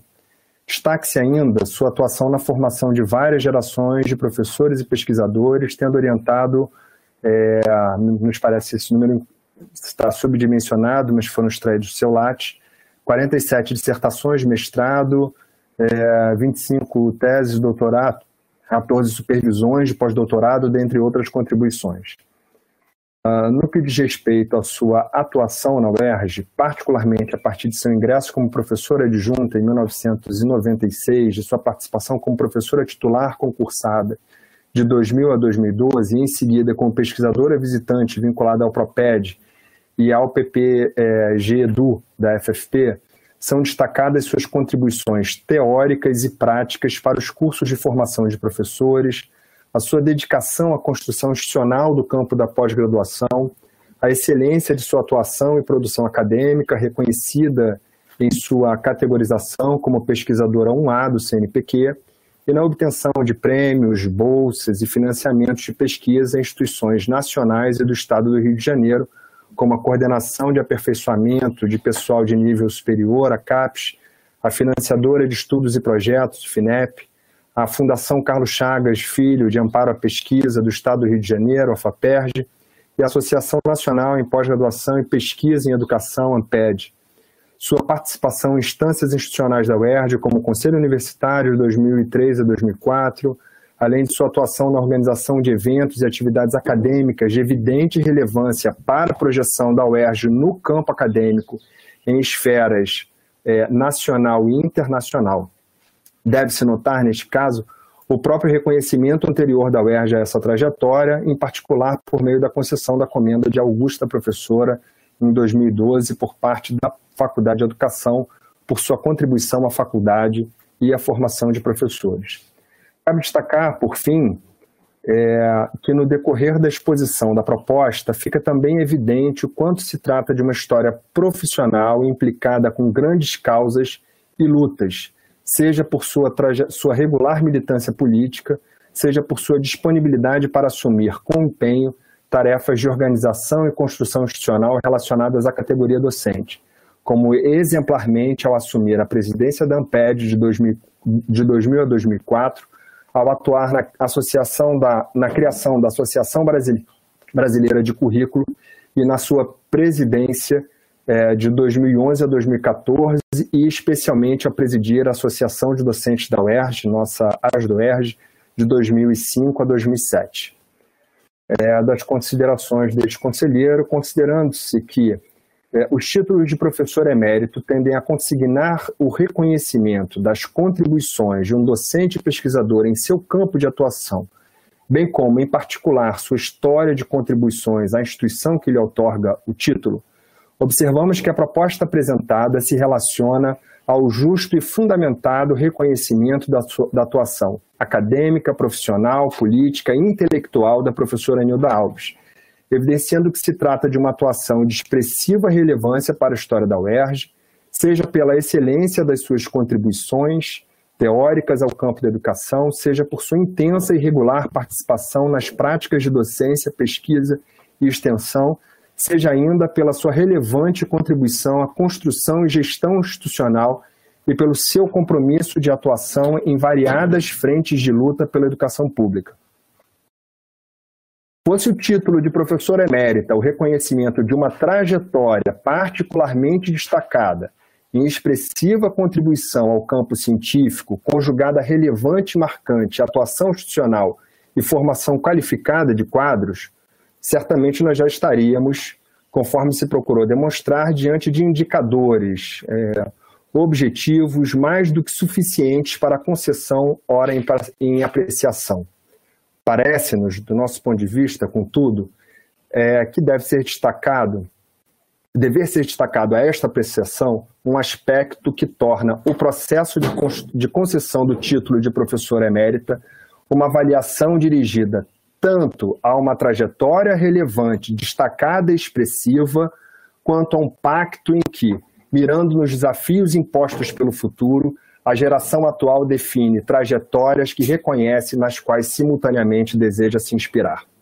Desse modo, dos múltiplos e complexos desafios impostos pelo cenário de profundos ataques ao financiamento público, à estrutura de carreira do, da carreira docente, à universidade pública e mesmo ao próprio conhecimento científico, desejamos que o reconhecimento à intensa dedicação profissional na produção acadêmica, na formação das, gerações, das novas gerações e na expressiva inserção em entidades e coletivos comprometidos com as práticas democráticas, com amplo acesso dos jovens às instituições formativas, como etapas marcantes da trajetória da professora Nilda Guimarães Alves, nos seja apresentado na condição de, de comunidade acadêmica na periferia do capitalismo, com uma influente sugestão da necessidade de investirmos muito fortemente na produção de conhecimento e, simultaneamente, no engajamento de práticas democráticas e ético-politicamente orientadas no interior de nossa instituição e no desejo da sua vinculação social. Pelas razões assim estabelecidas, o nosso é, voto é favorável é, à concessão do título de professora emérita à professora Nilda Guimarães Alves. E é essa posição que submeto ao Conselho, professor Mário. Obrigado, é, professor Bruno, pelo excelente relato. É, quero destacar que é um segundo nome que está aparecendo aqui nessa nossa reunião, um segundo nome de destaque na universidade. Tive o prazer de é, trabalhar com a professora Nilda nos conselhos e, e, também tive o prazer de semana passada encontrar ela na fila da vacinação aqui. Eu fui tomar a terceira dose, ela também estava tomando. Então, é uma homenagem, no meu ponto de ver, muito justa. Né? Então, coloco em discussão Pergunto se tem alguma manifestação. Professor Lincoln, palavra sua. Em primeiro lugar, é, é agradecer ao professor Bruno pelo relato. Acho que o relato foi um relato muito condizente com a trajetória da professora Nilda. É, dizer que realmente é, hoje essa sessão está muito especial, porque realmente está trazendo aí aquela ação de reconhecimento necessária, né? É, é, aqueles que é, cedo ou tarde, né? A professora Nilda entrou na universidade, ela já tinha outras trajetórias antes, mas aquilo que cedo, aqueles que cedo ou tarde vieram ao UERJ puderam dar sua carga de contribuição, e isso é fundamental, e eu acho que é uma carga de contribuição à educação brasileira, né? É, e eu sou muito grato para a professora Nilda, ela participou da minha banca de mestrado, é, e com ela pude aprender muitas coisas, não só por meio dos escritos, mas também por meio das falas, né, é, é, é, é dos ensinamentos, dos encaminhamentos, sejam eles acadêmicos ou políticos. Então, é, quero aqui mais do que referendar essa aprovação de emerência. Obrigado a, a, a, ao Bruno e obrigado à professora Nilda. Né? Meu voto é absolutamente favorável a essa concessão de emerência. Bom, não havendo mais inscrições, coloco em votação aqueles que forem contra o, o parecer do professor Bruno, que se manifeste no chat, por favor.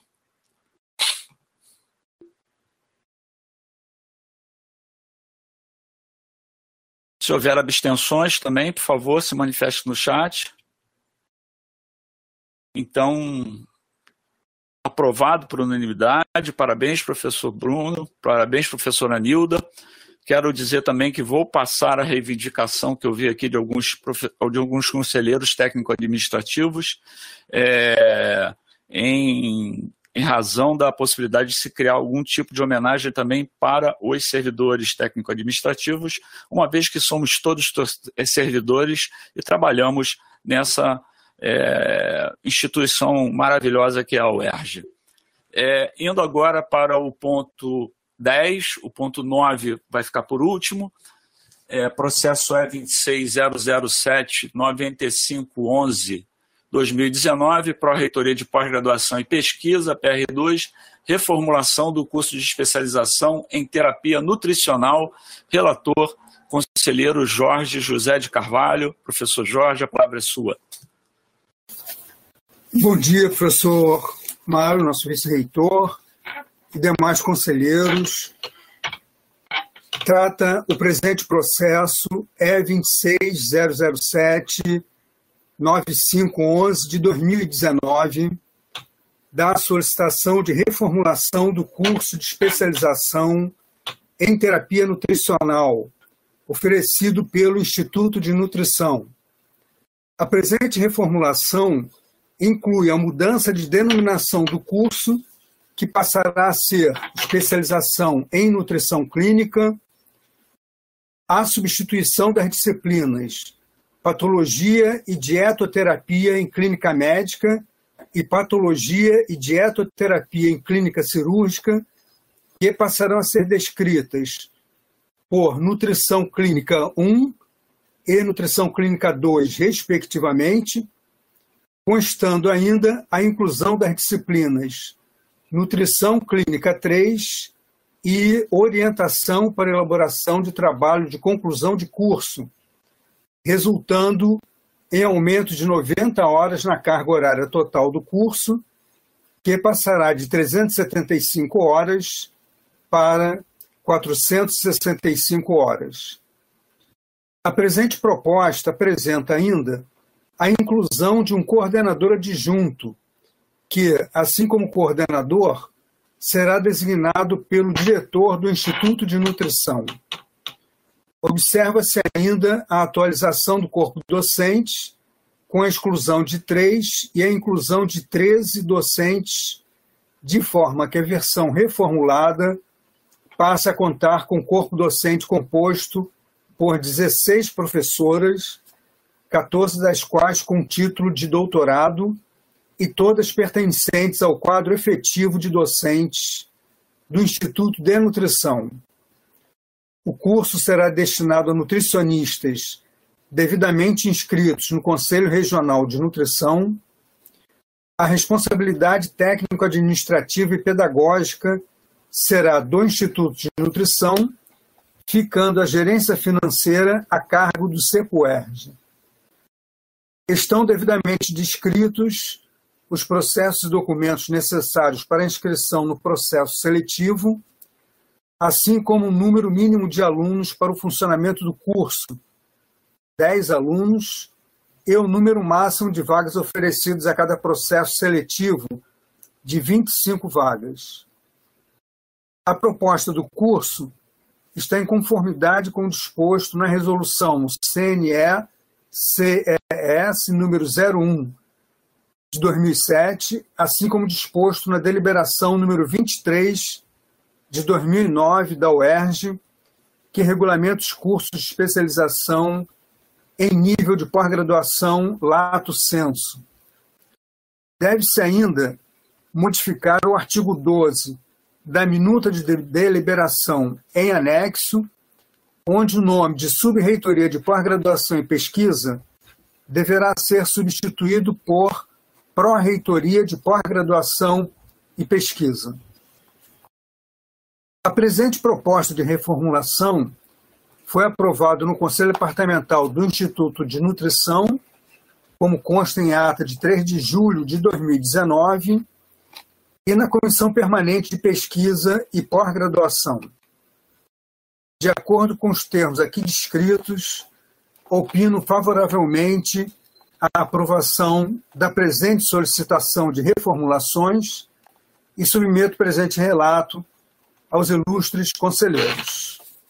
Muito obrigado. Obrigado, professor Jorge. Em discussão, alguma manifestação, por favor, no chat, peço inscrição.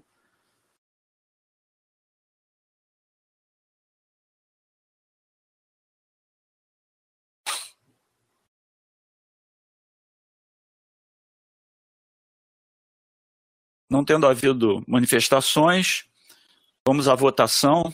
Alguém vota contra o parecer do professor Jorge?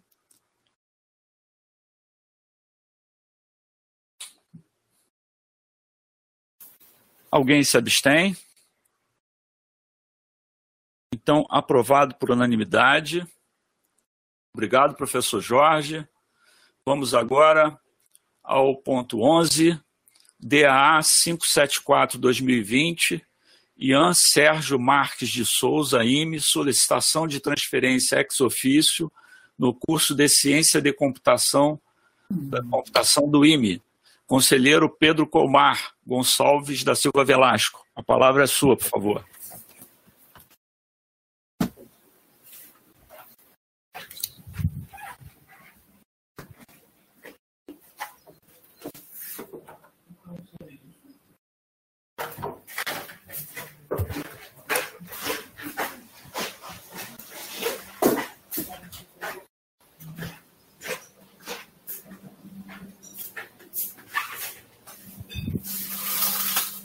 Bom dia, me escutam? Sim. Bom dia, professor Mário, bom dia, prezados conselheiros e conselheiras. Vou passar a leitura, então, aqui do processo. O presente processo trata de uma solicitação de transferência ex officio para a Universidade do Estado do Rio de Janeiro, curso de Ciência de Computação, de acordo com a Lei 9536 de 1997, da Universidade do Estado do Amazonas, curso de licenciatura da computação. Com base no relato do presente processo apresentado e aprovado por unanimidade na Comissão Permanente de Graduação CPG, em reunião do dia 28 de nove de 2021, pode-se destacar seus principais pontos. O requerente solicitou a isenção de 12 disciplinas ao DEP em fevereiro de 2021, obteve o deferimento de seis disciplinas, tendo sido indeferido por docente do INE a disciplina Ética, Computadores e Sociedade. A DINORME encaminhou o processo PRODEP para devida apreciação, que informou que o candidato à transferência ex-officio é oriundo de um curso de licenciatura em computação e o curso da UERJ trata-se de bacharelado em ciência da computação e que, de acordo com a deliberação da UERJ 28/200, artigo 1 a transferência ex officio é a forma de ingresso em curso de graduação da UERJ de aluno de instituição de ensino superior congênere, assim entendida como pública matriculada no mesmo curso de habilitação. A partir dessas observações, o DEP concluiu que a transferência ex officio não está de acordo com a deliberação UERJ supracitada, pois o curso de origem do candidato não é o mesmo curso UERJ, já que a instituição de origem, o curso é de licenciatura em ciência da computação e o curso pleiteado na UERJ é de bacharelado em ciência da computação. Após análise do processo, o DINORME pede o deferimento para transferência ex officio de Ian Sérgio Marques de Souza, da Universidade Estadual do Amazonas, para a UERJ.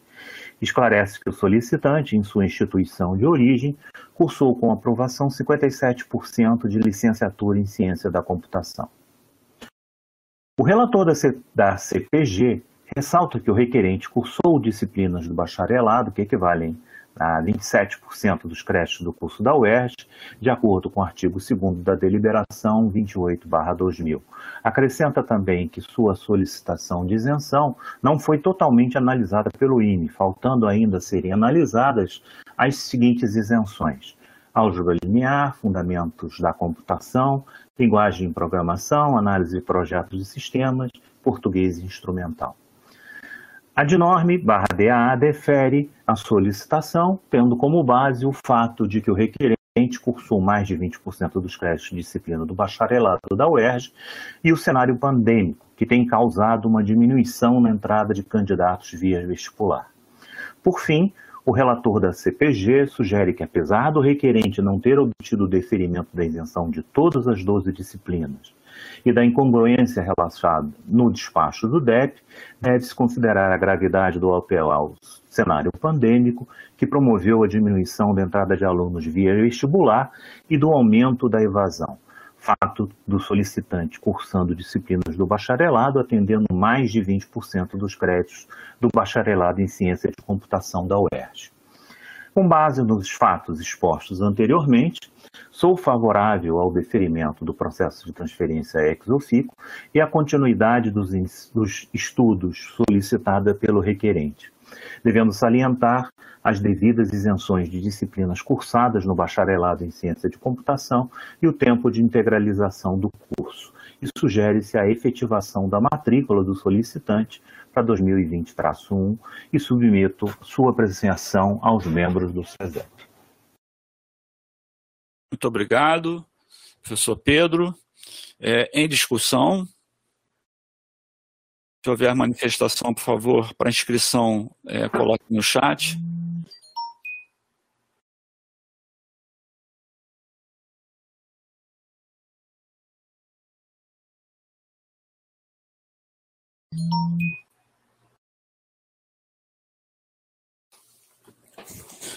Obrigado pela informação.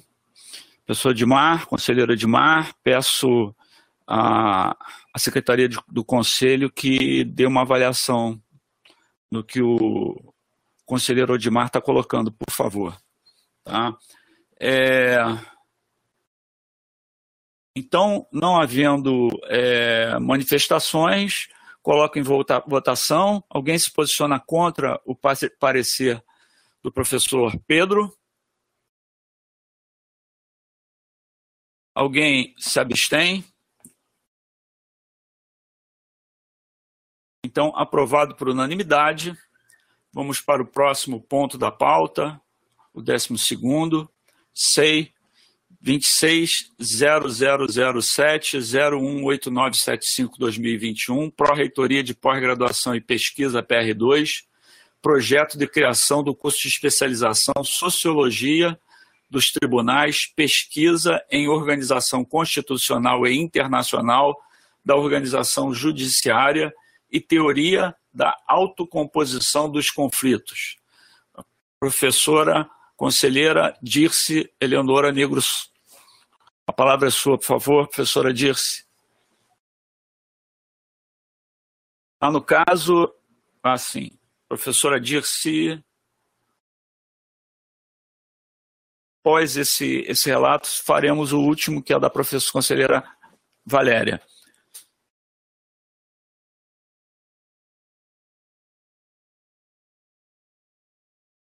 É, é Dirce ou Valéria? Não, Dirce, por favor. Ah, tá.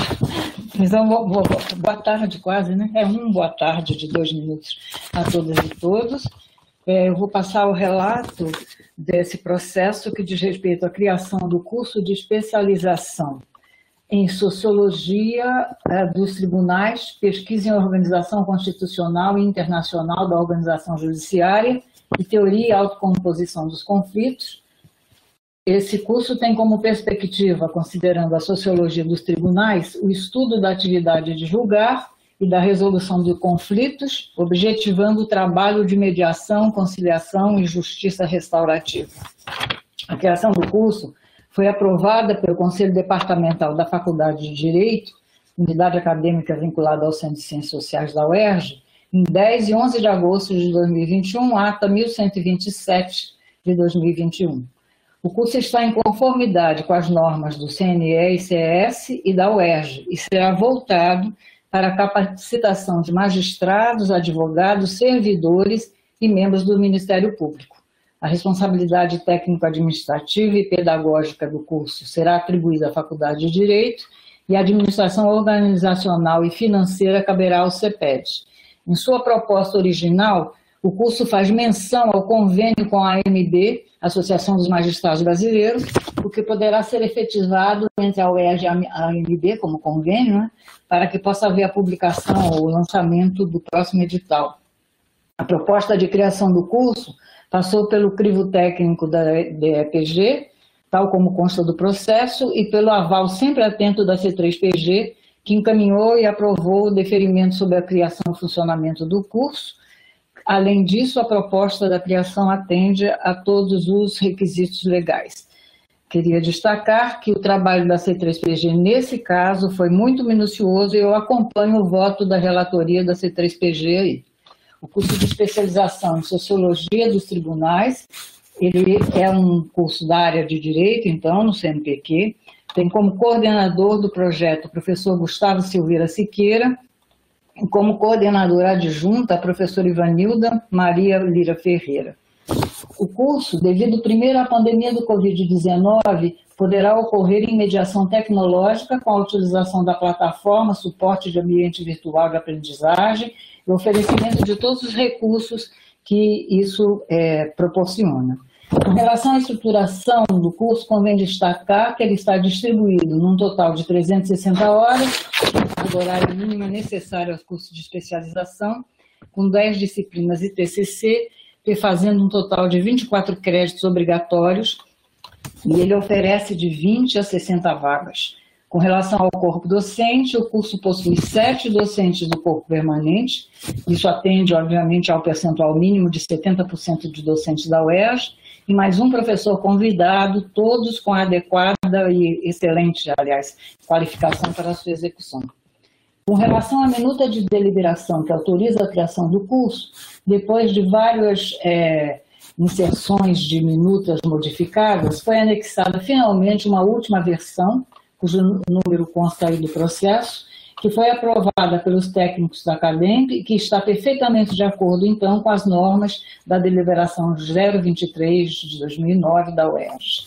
Como consideração dessa conselheira, creio que o curso tem uma importância crucial para a área de direito, porque, em função do pouco oferecimento que se tem nas graduações de uma discussão sobre a sociologia dos tribunais, numa especialização, ela é muito importante e tem assim uma especificidade é, também bastante a, a destacar. Com, a, com, relação à análise da documentação apresentada, eu creio que agora, nesse momento, ela está completa, então somos de parecer que ele possui mérito acadêmico com possibilidade de contribuição relevante sempre para a área, para as demais áreas afins, e cabe ainda destacar, obviamente, em todos os cursos de especialização, mas especificamente nesse, da Sociologia dos Tribunais, a importância social requerida para qualquer funcionamento né, de curso de, especialização na UERJ. Então, como conclusão, nesse sentido, sou favorável à aprovação do curso e submeto a esse egrégio conselho a deliberação final. Obrigada. Obrigado, professora Dirce. É, coloco em discussão. Por favor, sinalizem qualquer manifestação, qualquer inscrição na discussão no chat, por favor.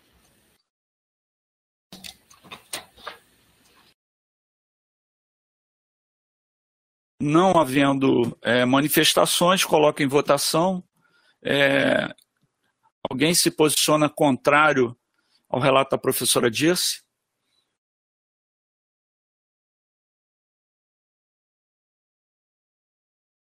Alguém se abstém? Então, aprovado por unanimidade.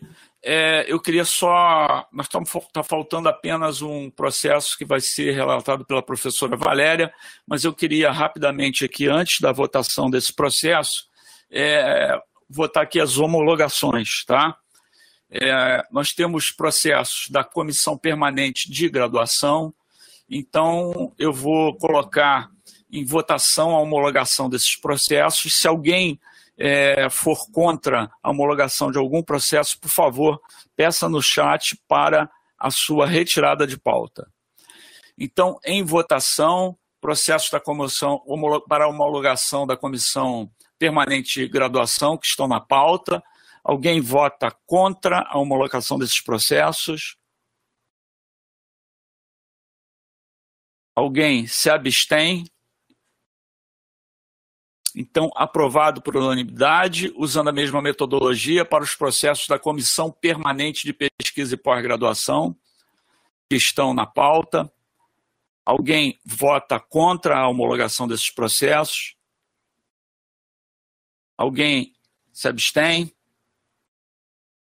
Então, aprovado por unanimidade. E, por último, o processo da Comissão Permanente de Extensão e Cultura, é um processo só, Pergunto eu se alguém vota contra a homologação. Se alguém se abstém. Então, aprovado por unanimidade. Vamos agora ao relato do processo E26007 2898 de 2019, Pró-Reitoria de Graduação PR1, proposta para a criação do Departamento do Atendimento Educacional Especializado no CAP-UERJ. Relato, conselheira Valéria de Oliveira, a palavra é sua, por favor. Boa tarde a todos e todas. Estou sendo ouvida? Sim. Obrigada. Bem, eu iniciarei agora o meu relato. Peço desculpas de antemão porque estou muito emocionada.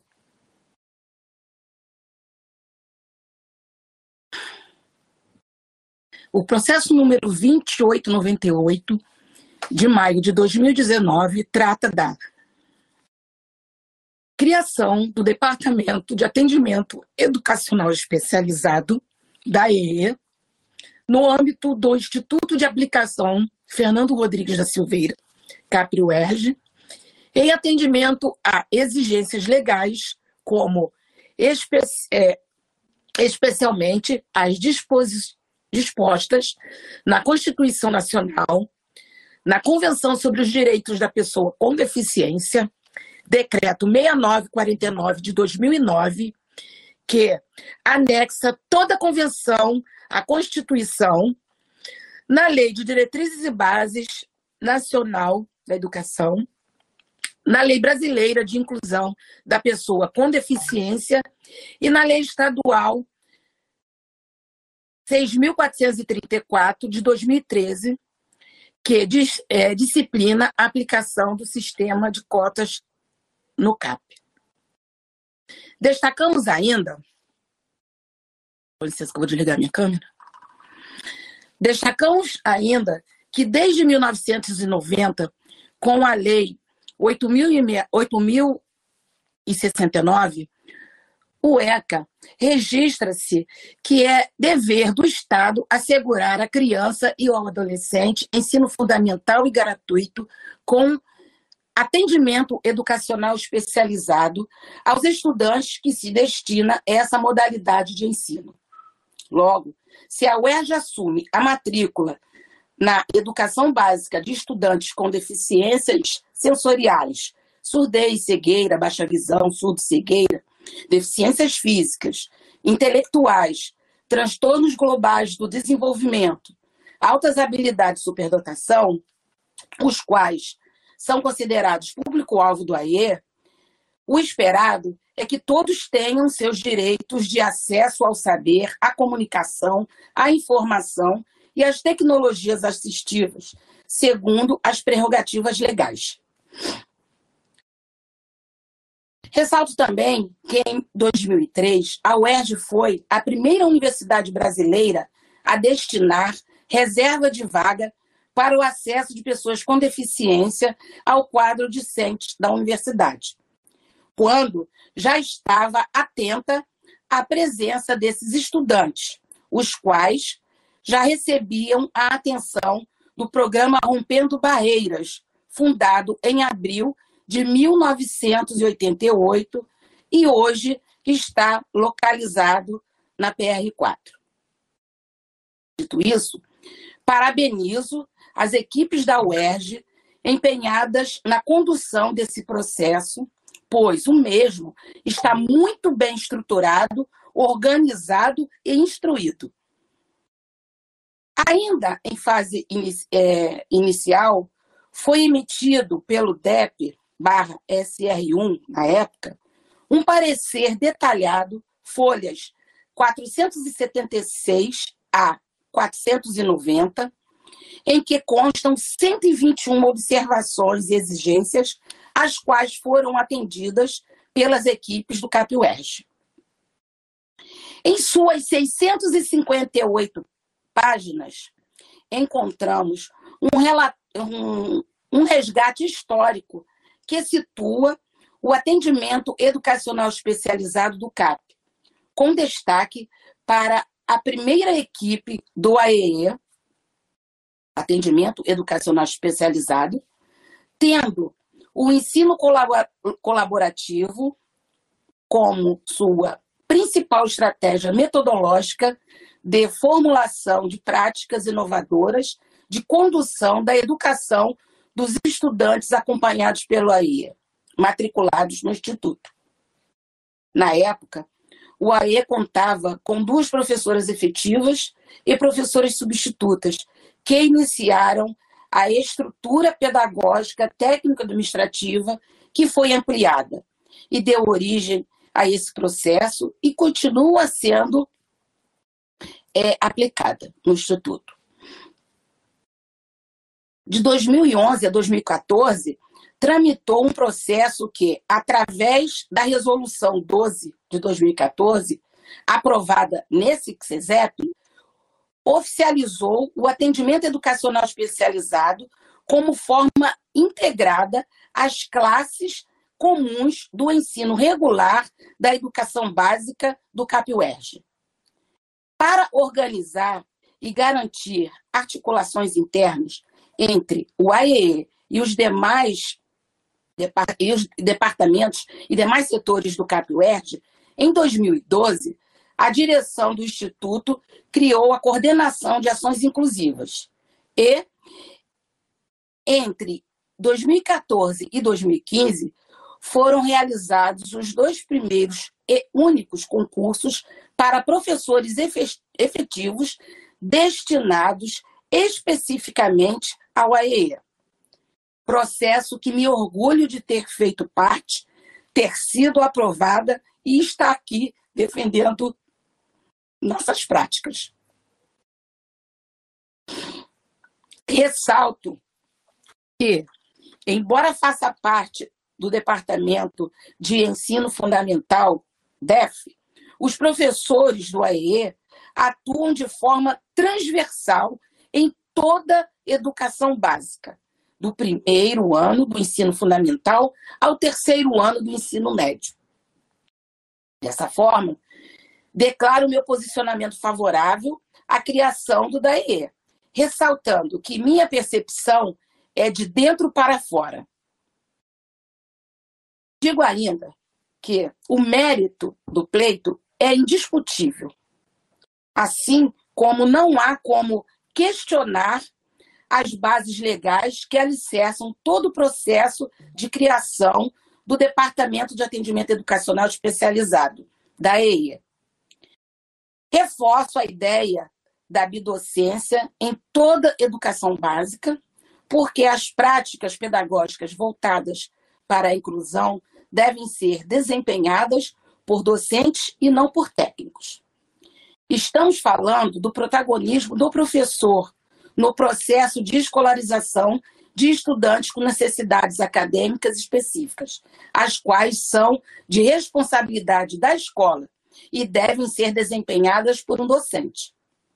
É evidente que teremos no DAE atividades que serão desempenhadas por técnicos, os quais receberão formação no próprio CAP. Atividades técnicas que não se confundem com as práticas docentes, como auxiliar nos deslocamentos dentro do CAP, transcrever arquivos em áudio, descrever imagens, atuar como intérprete de Libras e Libras tátil, dentre outras práticas próprias de técnicos de apoio à inclusão. Sabemos que as demandas aumentam a cada ano letivo, pois o quadro discente do AE vem ocupando lugar em todo o CAP. Mas já estamos é, chegando em um nível de estabilidade, pois, assim como recebemos novas matrículas anualmente, também temos concluintes da educação básica. O AEE não é um serviço de permanência sem previsão de conclusão. O serviço do, do, do AE foi uma opção da UERJ a partir da Resolução 12, aprovada nesse Conselho. Porque a opção foi feita por um trabalho docente nesse atendimento. As disciplinas foram criadas e estão pulverizadas nos diferentes departamentos do CAP. Logo, é importante que reunamos essas disciplinas em um mesmo departamento em que possamos nos estruturar e organizar tanto pedagógica quanto administrativamente. Hoje, por exemplo, não existe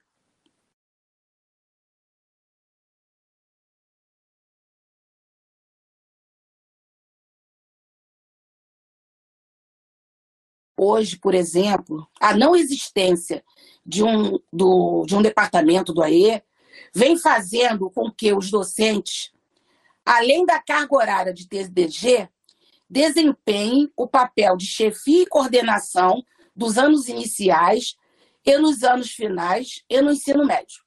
O que denota que já se vivencia uma estrutura de departamento, mas sequer é possível fazer constar em nossos lates ou pontuar nos processos de progressão docente. Também faz parte do planejamento desse departamento tornar-se referência na formação de profissionais da educação, o que também já vem sendo feito, inclusive com a participação de professoras do AEE no programa de pós-graduação em ensino, que vem formando mestres, inclusive na área do atendimento educacional especializado. Fala aqui do programa de pós-graduação é, PPGEB, que, que pertence ao CAP-UERJ. Ressaltamos que a importância dos cursos de formação inicial e continuada para a formação de professores na área do AE contribui para que tenhamos mais profissionais que hoje ainda estão escassos no mercado de trabalho. Temos ciência do impacto para o ERJ ao criar o DAE, mas informamos a esse CESEP que já existe um processo tramitando paralelo a esse, com os cálculos solicitados e estatísticas com panorâmica que compara o fluxo de matrícula, permanência e formação de estudantes acompanhados pelo AE até 2028. O referido estudo já foi apreciado pela PGUERG e, segundo é, profissionais da COPAD, deve sair em breve um parecer jurídico para sustentar o provimento de novas vagas sem vacância, mas criadas por demanda legal. Diante do exposto, concluo me posicionando favorável à criação do DAE e submetendo meu relato à apreciação desse egrégio conselho. Muito obrigada.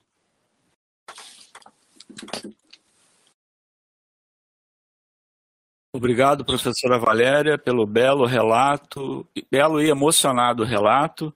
É, eu coloco em discussão é, professor Lincoln está pedindo a inscrição, por favor, a palavra é sua.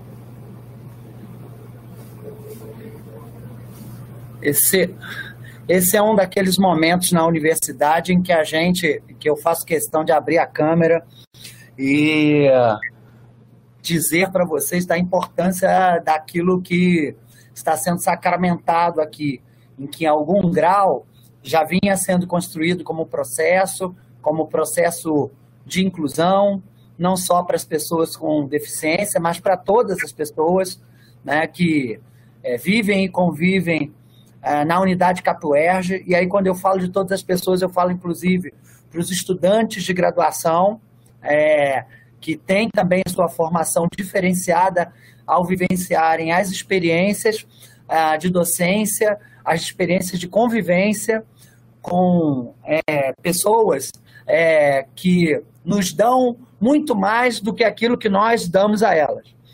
E, portanto, a estruturação é, do departamento, que sempre foi algo que defendi desde os primórdios dessa proposta, é, acho que chega aí muito bem relatada pela conselheira Valéria, no sentido de, de conter o que é essencial né, é, para um relato, para a criação do departamento, mostrando que já existe, em parte, uma força de trabalho né, competente é, e formadora, e que já existe o atendimento, mas que esse atendimento ele precisa de envergadura e de organização estrutural, inclusive de voz, de lugar de fala dentro da própria unidade, para que ele possa é, é, compartilhar o seu trabalho, o seu trabalho colaborativo com os demais departamentos do CAPUERG.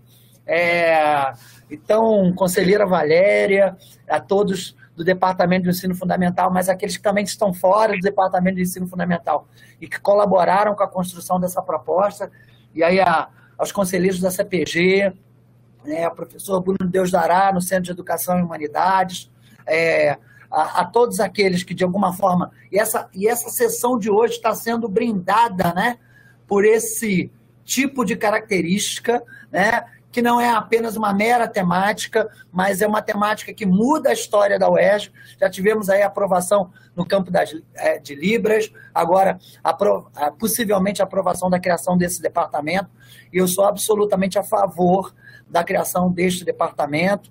É, é, é, e esse ônus é o ônus que não só a lei nos exige, mas as pessoas também.